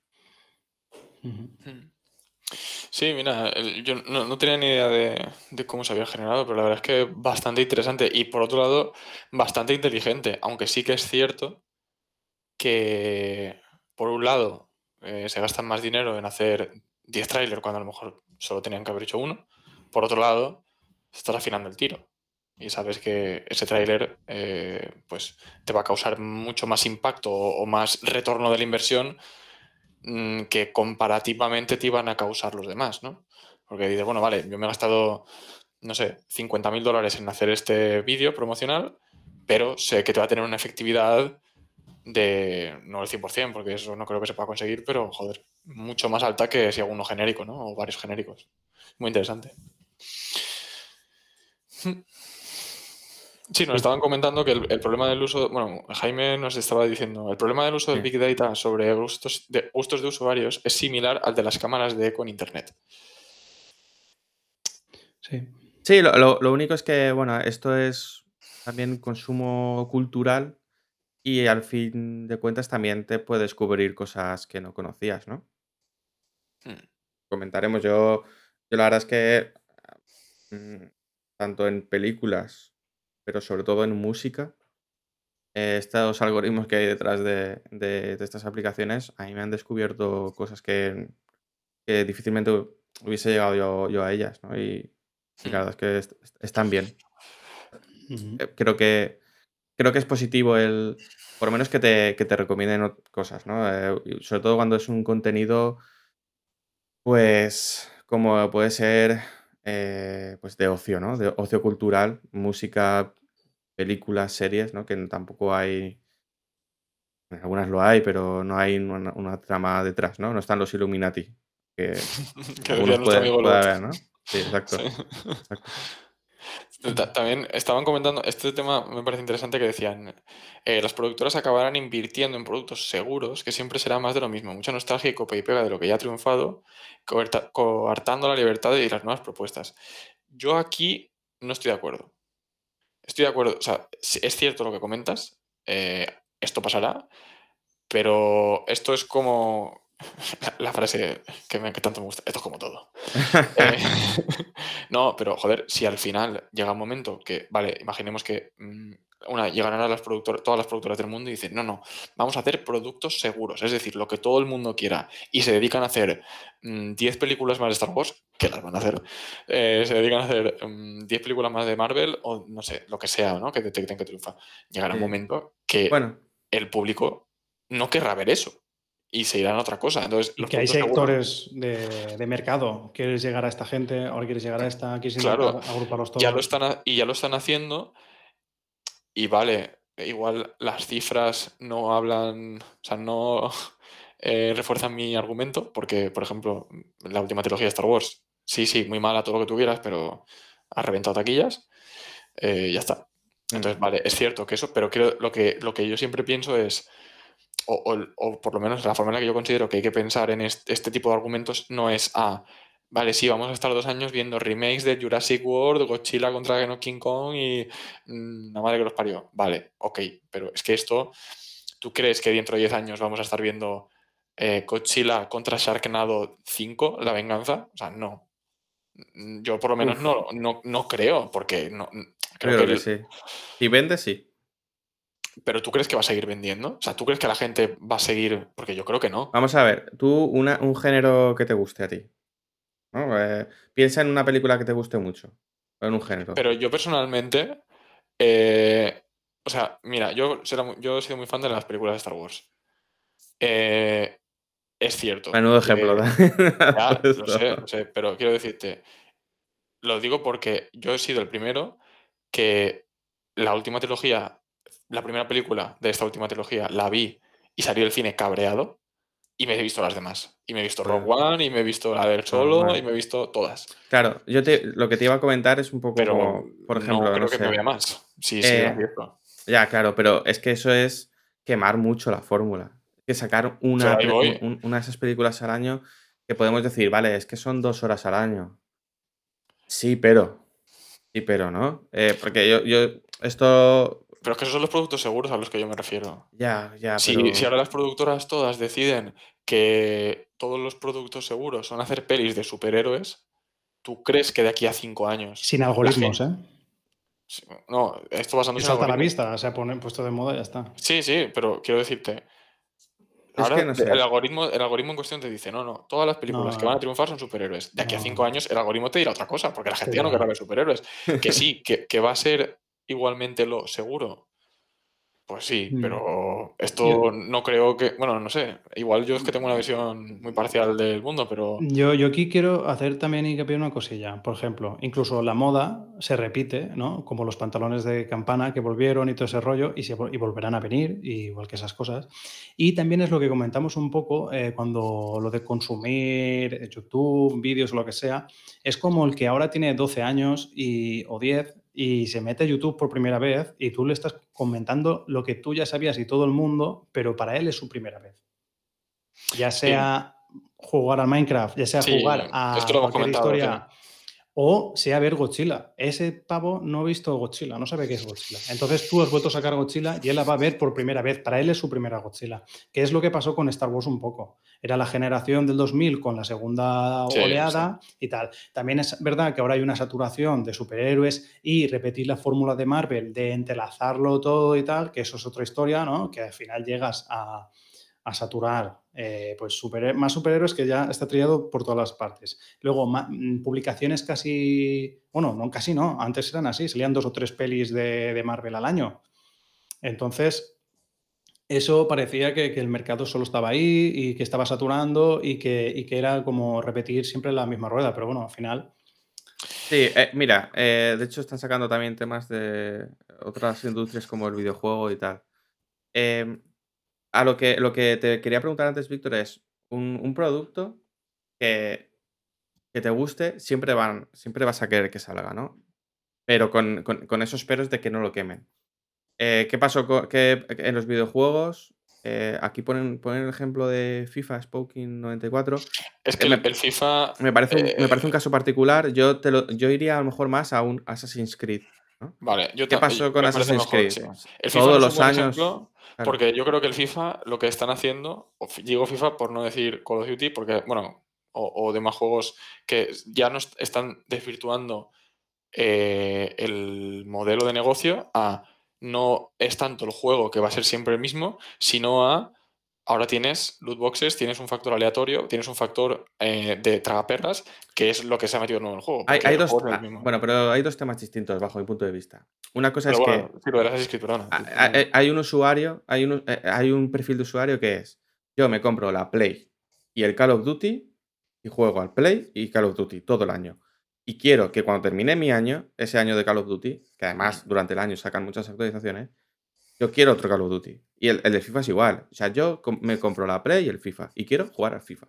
Y quiero un FIFA todos los años. ¿Por qué? Porque para mí gastarme, eh, para mí hablo de ese perfil de usuario, 60 euros que vale el juego, más 40 de los dos o tres expansiones que saquen durante el año, eh, eh, es mi ocio. Es decir... Sí, no, mm lo entiendo, está claro. Y yo también he sido de esas personas que al final me compraba un juego al año. Y quiero eso. Pero eh, al ejemplo que íbamos con Assassin's Creed, que yo creo que es lo que le está pasando a Star Wars, es ese, ¿no? Es todos los años uno, pues a lo mejor te quema. Porque, eh, de hecho, mm, eh, hace poco lo, estábamos comentando, yo lo estaba comentando con, con amigos, con los que, con los que me junto en of Players y hablábamos de, de Last of Us, ¿no? De Last of Us. Bueno, sí, sí. pues, oye, The Last of Us. ¿Alguien quiere un The Last of Us parte 3? Pues no creo que haya ninguna masa de gente pidiéndolo. Pero si hay rumores de que han empezado con el guion ya y es un juego que van a tardar 6 o 7 años en hacerlo, pues yo, un The Last of Us cada 6 o 7 años, me lo fumo muy a gusto. Yo es que, vale, entonces, entonces aquí el problema soy yo, porque yo no soy ese tipo de persona. Porque yo, o sea, entonces, entonces quizás, porque lo que estabas comentando de que llevamos 21 años con, o 20, no sé cuántos años con las películas de superhéroes y si siguen vendiendo, es verdad. A mí, yo estoy hasta los cojones. Y yo no me las he visto, me vi las últimas, me pegó un atracón de 5 o 6 pelis, no sé, 10 pelis de Marvel para ver en game porque me dijeron que era la hostia. Y ya está, ya está ahí. Eso fue mi... mi y, te diste cuenta, y te diste cuenta que la que iba antes de Endgame era mejor. bueno, no sé, tampoco tengo mucho criterio. Pero bueno... Yo aquí voy a decir... Bueno, sí, no, que lo que iba a decir es que yo personalmente, entonces, a lo mejor soy yo el problema, que ah. no... no que no, me, refiero, que, que, a lo mejor yo, tal y como veo la esta, no es como cómo funciona la industria como, o es el, el, usuario en medio de la industria, porque yo, eh, de lo que decías tú, Fran, eh, yo tengo una saga de videojuegos que es mi saga de videojuegos favorita, que es Bioshock. Bioshock, para los que sean más puristas, ¿no? Ah, ¿Eres, eh, er, ¿eres del que, de los que considera Bioshock 2 como parte de la saga? No. Madre mía, chaval. Porque no lo he jugado. Ah, no lo has jugado. O sea, directamente has dicho, si Game Levine no me dice que lo juegue, yo lo juego, ¿no? Si Game Levine no lo ha tocado, yo no me lo bebo. Es, no es agua bendita para mí. no, no lo he jugado. Me han dicho que, está bien, que complementa, pero a donde yo quiero ir es. Se ha hecho un Bioshock 1. Tiene una historia de cojonuda. Se ha hecho un Bioshock 3 que se llama Infinite realmente. Una historia que lo complementa, podríamos decir, no voy a decir más, cojonuda. Sale un nuevo Bioshock. Ojalá que no lo salga nunca. Ojalá que no salga nunca. Y está en desarrollo. Y saldrá dentro de no mucho. Y no está hecho por Ken Levine. Y no es por eso, por lo que no me lo voy a comprar. Pero que a lo mejor, y ojo, y a lo mejor dentro de algo como que quede diciendo, el iPhone es una mierda y al día siguiente tenía un iPhone en la mano.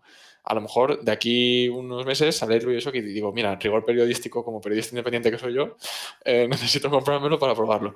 Mm. Pero yo, a mí no, pero porque yo en ese punto... Pasa muchas sagas que se terminan y dices, tío, ¿por qué has estirado el chicle? O incluso en series que en tres temporadas estaba bien y la largas más. Y... Pero porque en mi caso, para mí, eh, sacar dos.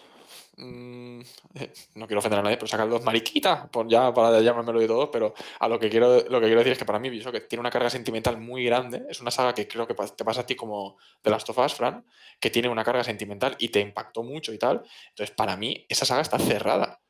Y, no, y, me, me mm. molesta. Mm. Te entiendo, te entiendo. Me molesta entre comillas que salía un juego más, porque yo no quiero que siga esa saga. Para mí eso ya está cerrado. pero bueno, eh, también hay que aprender a vivir con ello. No lo juegues o pasa del tema y ya está. Es mm. como en Alien. En Alien sacaron dos películas y ya está, y lo hicieron muy bien. Bueno. no puedo opinar al respecto. Solo sacaron dos películas, dijeron, pum, no hay parte segunda buena. Sí que la hubo, se terminó y chapó. Buenas noches y por, cierto, la tercera es la de precisamente David Fincher. No sé qué me o, o, me he confundido con el Lynch. ya no. Eh, bueno, no ah, a mí me pasa a veces también. No sabes por qué no existe, ¿no? Exacto. Eh, yo, yo quería decir algo que ya se ha pasado un poco el hilo, pero, pero bueno, eh, hablando de las repeticiones, todo esto, pues sí, es verdad que pues, puede ser estomagante. Pero también estaba el Robert McKee, que, que escribió el libro este del, del, guion y todo este rollo, que decía como que solo había 12 historias. En, todas, todos los guiones, y todo al final había 12 historias. Está claro que no se van a repetir porque tú las, las, eh, las adornas o las modificas, que son plan la historia del héroe, la historia del no sé qué, la de la historia de redención, ¿no? Como siempre hay eh, en, guion como 12 historias o así, a lo mejor eran más o menos, pero bueno, era, había, estaba muy concretado el círculo que al final todo iba de lo mismo, ¿no? Entonces eso me, me, hacía gracia eh, por lo que decíamos, no, es que estoy harto de los superhéroes. Antes o sea, siempre hemos visto películas de superhéroes, ya sea John McCain o, las películas de vaqueros, que eran los superhéroes de nuestros padres. Al final es la historia de un tío que todo lo puede y es un justiciero o es alguien que es tal. Totalmente. Está claro que estábamos hablando de otra cosa, de que sí. los superhéroes y que me, tienes hasta los narices, pero al final son las mismas historias. ¿Te acuerdas que lo comentamos la semana pasada, no? Eh, que parte de la identificación de esta generación puede ser que dentro de unos años nos vean como, mira, los que veían Marvel, ¿no? Ah, sí. Es la generación de Marvel.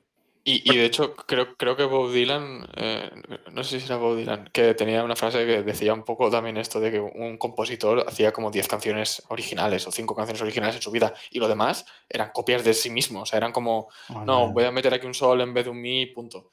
Pero que, que al final que es complicado reinventarse, ¿no? Creo que es complicado innovar más allá de esto y, creo que, bueno, igual pues es lo que pasa, que por suerte o por desgracia, o quizás en este caso ya no porque se sepa, sino porque es lo que se quiere, pues se opta por tirar por esa vía.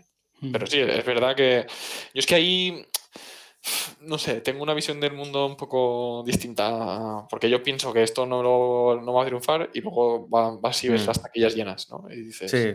Y yo, También es lo que hay, ¿eh? Yo he contribuido. Lo que hay. O sea, que tampoco... oye, ha sacado Bob Dylan y superhéroes y la pregunta es obligatoria. Obligada. Eh, ¿Watchmen sí o no? Sí, sobre todo la serie. Te lees el cómic y luego la serie.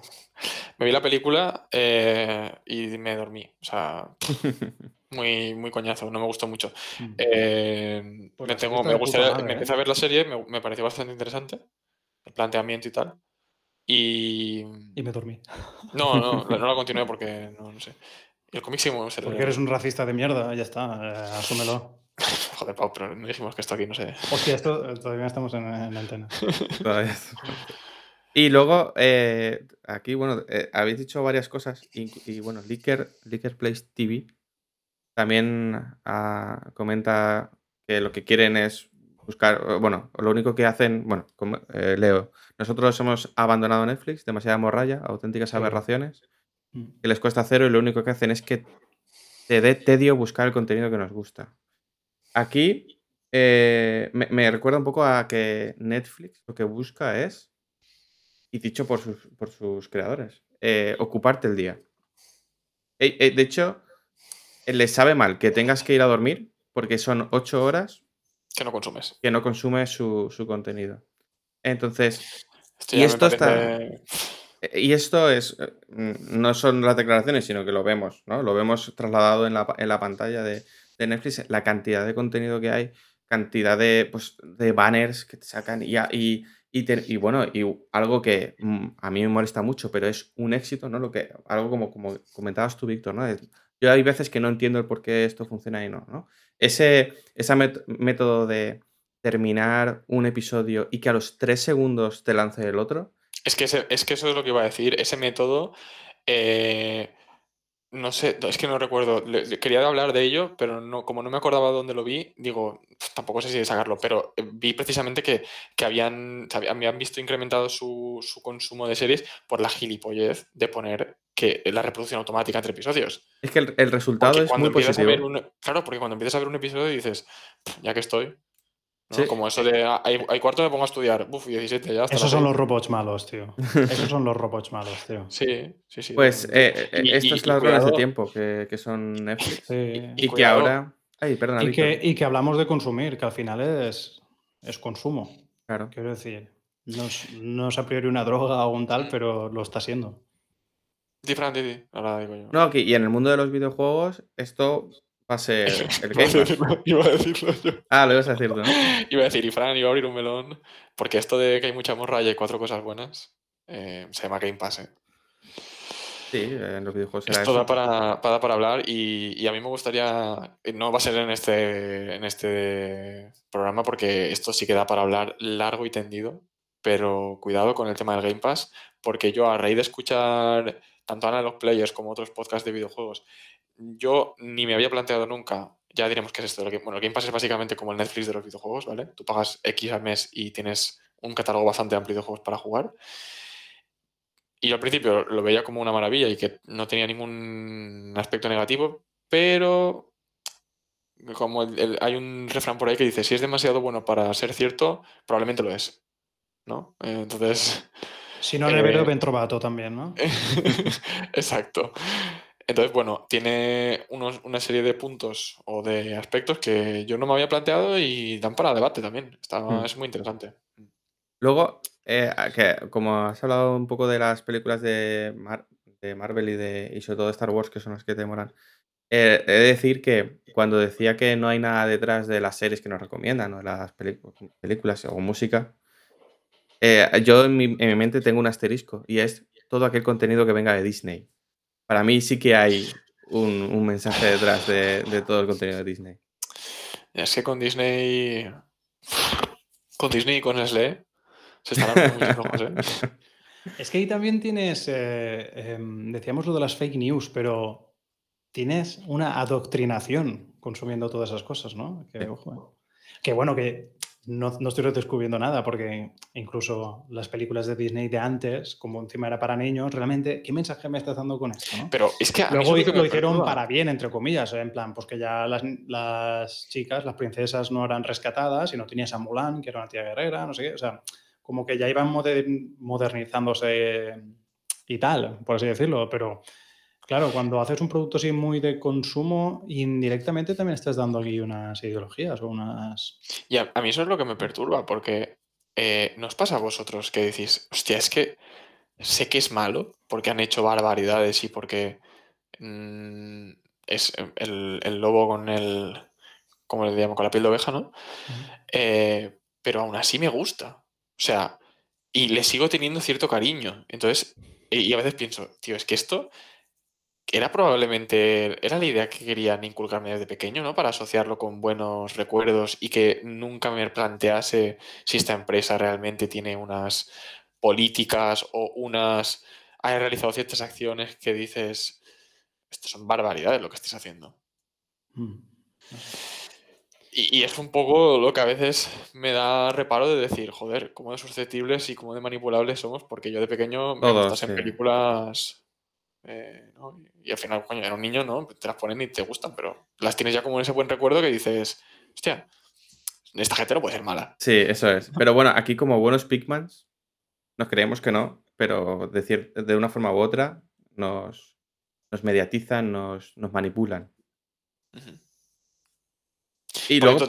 tercer, programa que no hemos dicho aún lo del nombre. Bien, me gusta. Bien. Bueno, es podríamos sacarlo ya. no, ha vuelto, no, ha vuelto, JM, no ha vuelto JM, ¿eh? Nada, yo, yo me esperaría el primer programa presencial, fíjate lo que te digo. Me parece bien. Un especial de esperando el nombre. No es. Por favor, que nadie lo busque. No es un clamor. Eh, no, no, no, no lo. No lo, van a... no lo van a hacer, o sea. No, no, que no lo van a encontrar, que tampoco era. que estaba muy y, y, luego también, si. Eh, por cierto, eh, Jaime nos ha confirmado que el director de Alien 3 fue David Fincher. Así que seguramente la gente que eh, en Estados Unidos viese mucho Alien 3 en, en, Netflix, a lo mejor contribuyó en que se creara House of Cards, ¿no? Pero bromas aparte, eh, todo es todo tiene un concepto de democracia en cuanto a los hábitos de consumo, democracia muy entre comillas. En este sentido, ¿cómo se vota en Netflix? Netflix desde hace un par de años Considera que un contenido ha sido visto si lo has visto durante dos minutos. Uh. Hostia, pues no es mucho, ¿eh? No es mucho, no es, mucho. Pero porque te ayuda a identificarlo el contenido. O sea, si has estado dos minutos ya dices, este ya sabe qué es esto, ¿no? No lo sé, yo eh, solo voy a que Netflix considera algo que está visto solo porque lo veas dos minutos. Un capítulo. A mí me parece muy poco. o sea, un capítulo o una película. Un capítulo de Netflix que puede durar 20 minutos, media hora, eso es un 10%, ¿no? Un 10, un 5% de, la duración total del episodio, es poquísimo. Sí, es muy poco. Eh, me, acuerdo del otro día pusimos una, una comedia esta española para, para, ver qué tal era antes de cenar. Y no, creo que no terminamos la cena, ya la estábamos quitando, pero Netflix ya. Esa la ha contado, ¿eh? Como vista, ¿eh? Es que e, es, una historia, porque al final yo muchas veces estamos cenando, es lo que tú dices, Fran, eh, y nosotros el problema que tenemos es con qué vemos. ¿Qué pones? Ah, vamos a ver una película, va. A ver esta, esta ni idea. Es que esto, esto, ¿tú la conoces? No. Va, esta otra. Lees la sinopsis, madre de Dios, tostón. Y así. Y al final, al final ¿para qué estás pagando Netflix, tío? volvemos a. voy a hacer otra referencia al Mundo Today, que ya la hice la semana pasada. Pero sacaron un artículo hace tiempo de eh, pareja eh, no sabe elegir y acaba por no elegir ninguna película. Y, eh, de hecho, había un vídeo donde era una pareja, y, oye, pues nada, es que estábamos ahí y hubo un día en que pensábamos que le íbamos a dar una, pero luego no lo pensamos mejor y seguimos viendo el catálogo, ¿no? Y... Decidimos hablar. muy bien. Sí, mira. Pues.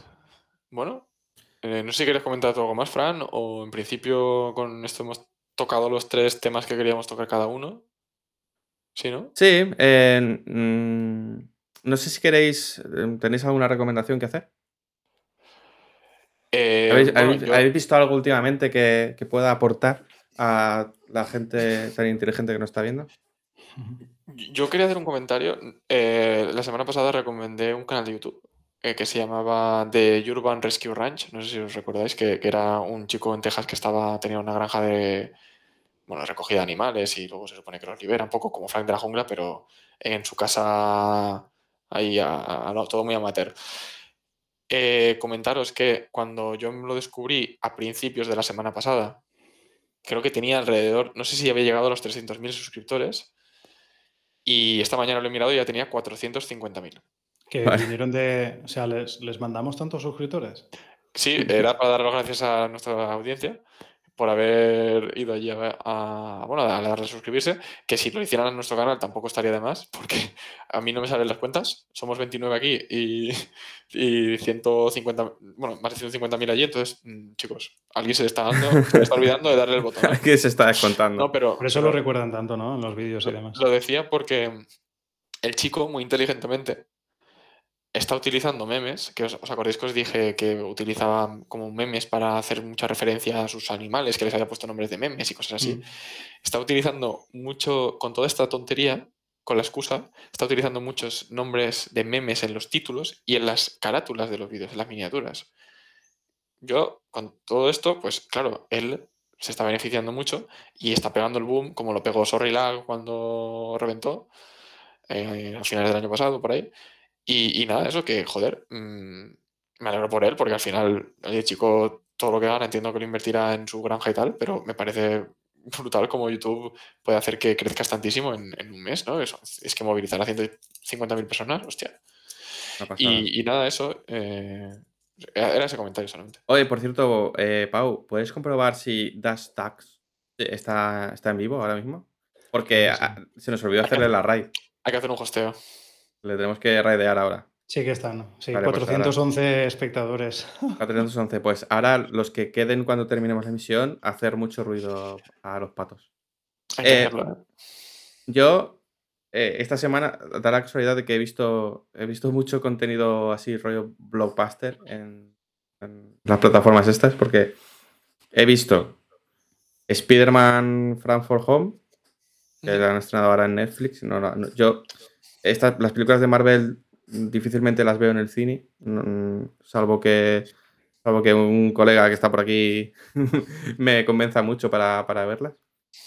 Y, bueno, eh, también he visto otra de mis. Otra película. Bueno, eh, Spider-Man, eh, pues como todas las demás, para pasar el rato. Bien, check. Y al siguiente, ¿no? Pero eh, yo tengo una debilidad por Transformers, no sé si vosotros también o alguien de por aquí también, por, un poco los dibujos que veía de pequeño, que me flipaban. Y he visto también Bumblebee, que habla de, o, va sobre el, Transformer este amarillo, que es un Corvette. También está, está bastante. La verdad es que para ser, para ser de Transformers, yo creo que a lo mejor es la mejor película de, de Transformers, la verdad. Y, por supuesto he visto la tan mm, polémica, ¿no? Ha quedado tanto de hablar de la Liga de la Justicia de Zack, Snyder. No sé si la habéis visto vosotros. No, Ni, ni, la, la otra. Ni yo tampoco la he visto. Yo, la, la, la original, bueno, la original, ¿no? La que hizo Josh Whedon, creo que se llama. No, no, no la vi. Dijeron que era. La verdad es que yo lo que he leído es que era malísima. Y esta Liga de la Justicia de Zack Snyder, que yo no soy fan de Zack Snyder, me gustan muchas de las películas de Zack Snyder, pero no soy fan. Y, yo estaba un poco así de perfil como diciendo, a ver, a ver qué tal. Yo, o sea, para mí, mi crítica es, dura cuatro horas y la vi del tirón. Hostia. ¿Vale? Cuatro horas tú. Y, y oye, ¿que me ha cambiado la vida? No. ¿Que es para pasar el rato? Sí. Pero la verdad es que no, está mal. Y, también me, hizo también me hacía gracia el tema de que está, eh, está eh, montada en, en cuatro tercios. Cuatro tercios, sí. Ah, sí. Y el de gilipollas, básicamente. es que el formato Miramax, no sé qué, pero si te van a ver en una plataforma de streaming, cabrón. ¿Y cuántos te recibes y cuatro hostias, tío? Los, los, 25 fotogramas por segundo son más cinemáticos, ¿no? Bueno, esa es, otra. Eh, resulta que la gente vio lo que duraba la película en Estados Unidos y lo que duraba en HBO Estados Unidos y en HBO Europa. Y resulta que en Europa duraba 10 minutos menos. Y la gente se preguntó, ¿por qué? ¿Cómo? y es porque... de horas? No puede ser. Y es porque en Estados Unidos mm. la emiten a 24 frames por segundo y en Europa a 25. En Europa 25. Cuidado. Sí, sí, sí. Ojo, ¿eh? Sí, sí. Eso cuando la televisión también pasaba lo del, lo del PAL y el, NTSC. Hmm. Y, y luego. Los juegos. Y luego, así ya, ya por terminar. dos recomendaciones de, a evitar. Una que me sabe muy mal porque es una serie que me ha gustado mucho, que se llama Colony, no sé si la conocéis. No, no, no he escuchado. Ciencia ficción, extraterrestres invaden la Tierra, etcétera, etcétera, etcétera. Que estaba bastante guay. También tenía, tenía un poco ahí de. Había un par de Jack Bowers por ahí que, a mí siempre me gusta un personaje como Jack Bauer, me, me gusta bastante. Superhéroe, superhéroe de, de, los 2000. Y, y lo que pasa es que eh, después de ver tres temporadas, terminé la tercera temporada y resulta que habían cancelado la serie y no tenía final. Se, te queda un poco la cara de. ¿What?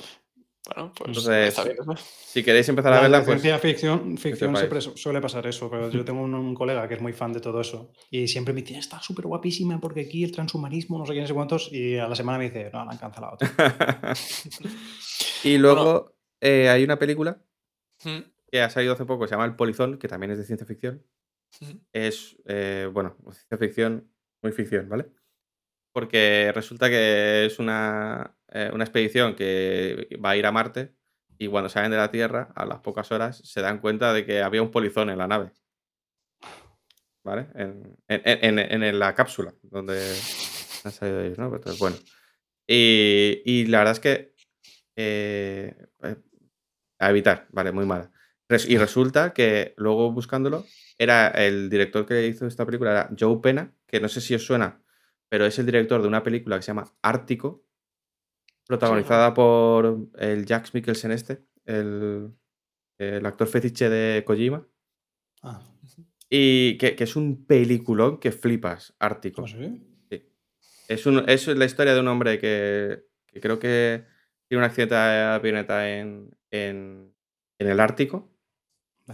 Y, bueno, pues eh, la, aventurita, ¿no? De, de, a ver si. cómo, cómo consigue llevar, llevar esa situación, ¿no? Y ver si puede con ella. Pues ahí yo no, traía nada, pero con relación a lo que has dicho tú, eh, estaba la de Rise by Wolves, que está en HBO, creo, que sale el actor este que interpretaba a Ragnar en Vikings. Pues esa dicen que está bastante chula. Y por lo menos el tío guapo, así que eso que te llevas. Y yo, por cierto, eh, que me, me, había olvidado una cosa que sí que quería comentar. Esta semana he estado, que esto Fran, a lo mejor tú sí que lo conoces, he estado jugando a un juego que se llama Control, que salió en 2019. Control, Control. Control. Control. Gracias por, la por el doblaje que tiene, ¿no? De mierda. eh, sí, bastante el, el, Janitor, que no me sale el nombre en español, el conserje. Bastante, el, conserje es muy famoso. Bastante bien doblado. Bastante interesante el juego, la verdad tiene pinta de que si tuviera una 3090 se vería bastante mejor de lo que se ve con, una 1070. Y luego, eh, nada, comentar que también muy interesante recomendar un juego llamado Raid South Legends, eh, código de bañera Pingman, para ser referido. Y nada, darle. Es una broma. un público difícil. Era, era una. Era una apuesta. Nada, eso. Eh, poco más. Era, eso. Que bastante guay el control, la verdad. Eh, bastante interesante. No sé si lo has jugado, Fran. No, lo tengo pendiente. Pues. Eh, bastante interesante. Mira, ya ha habido gente que ha entendido la, referencia. Sí, nada, eso. Eh, Race of Legends, gente. También podéis jugar a Albion Online.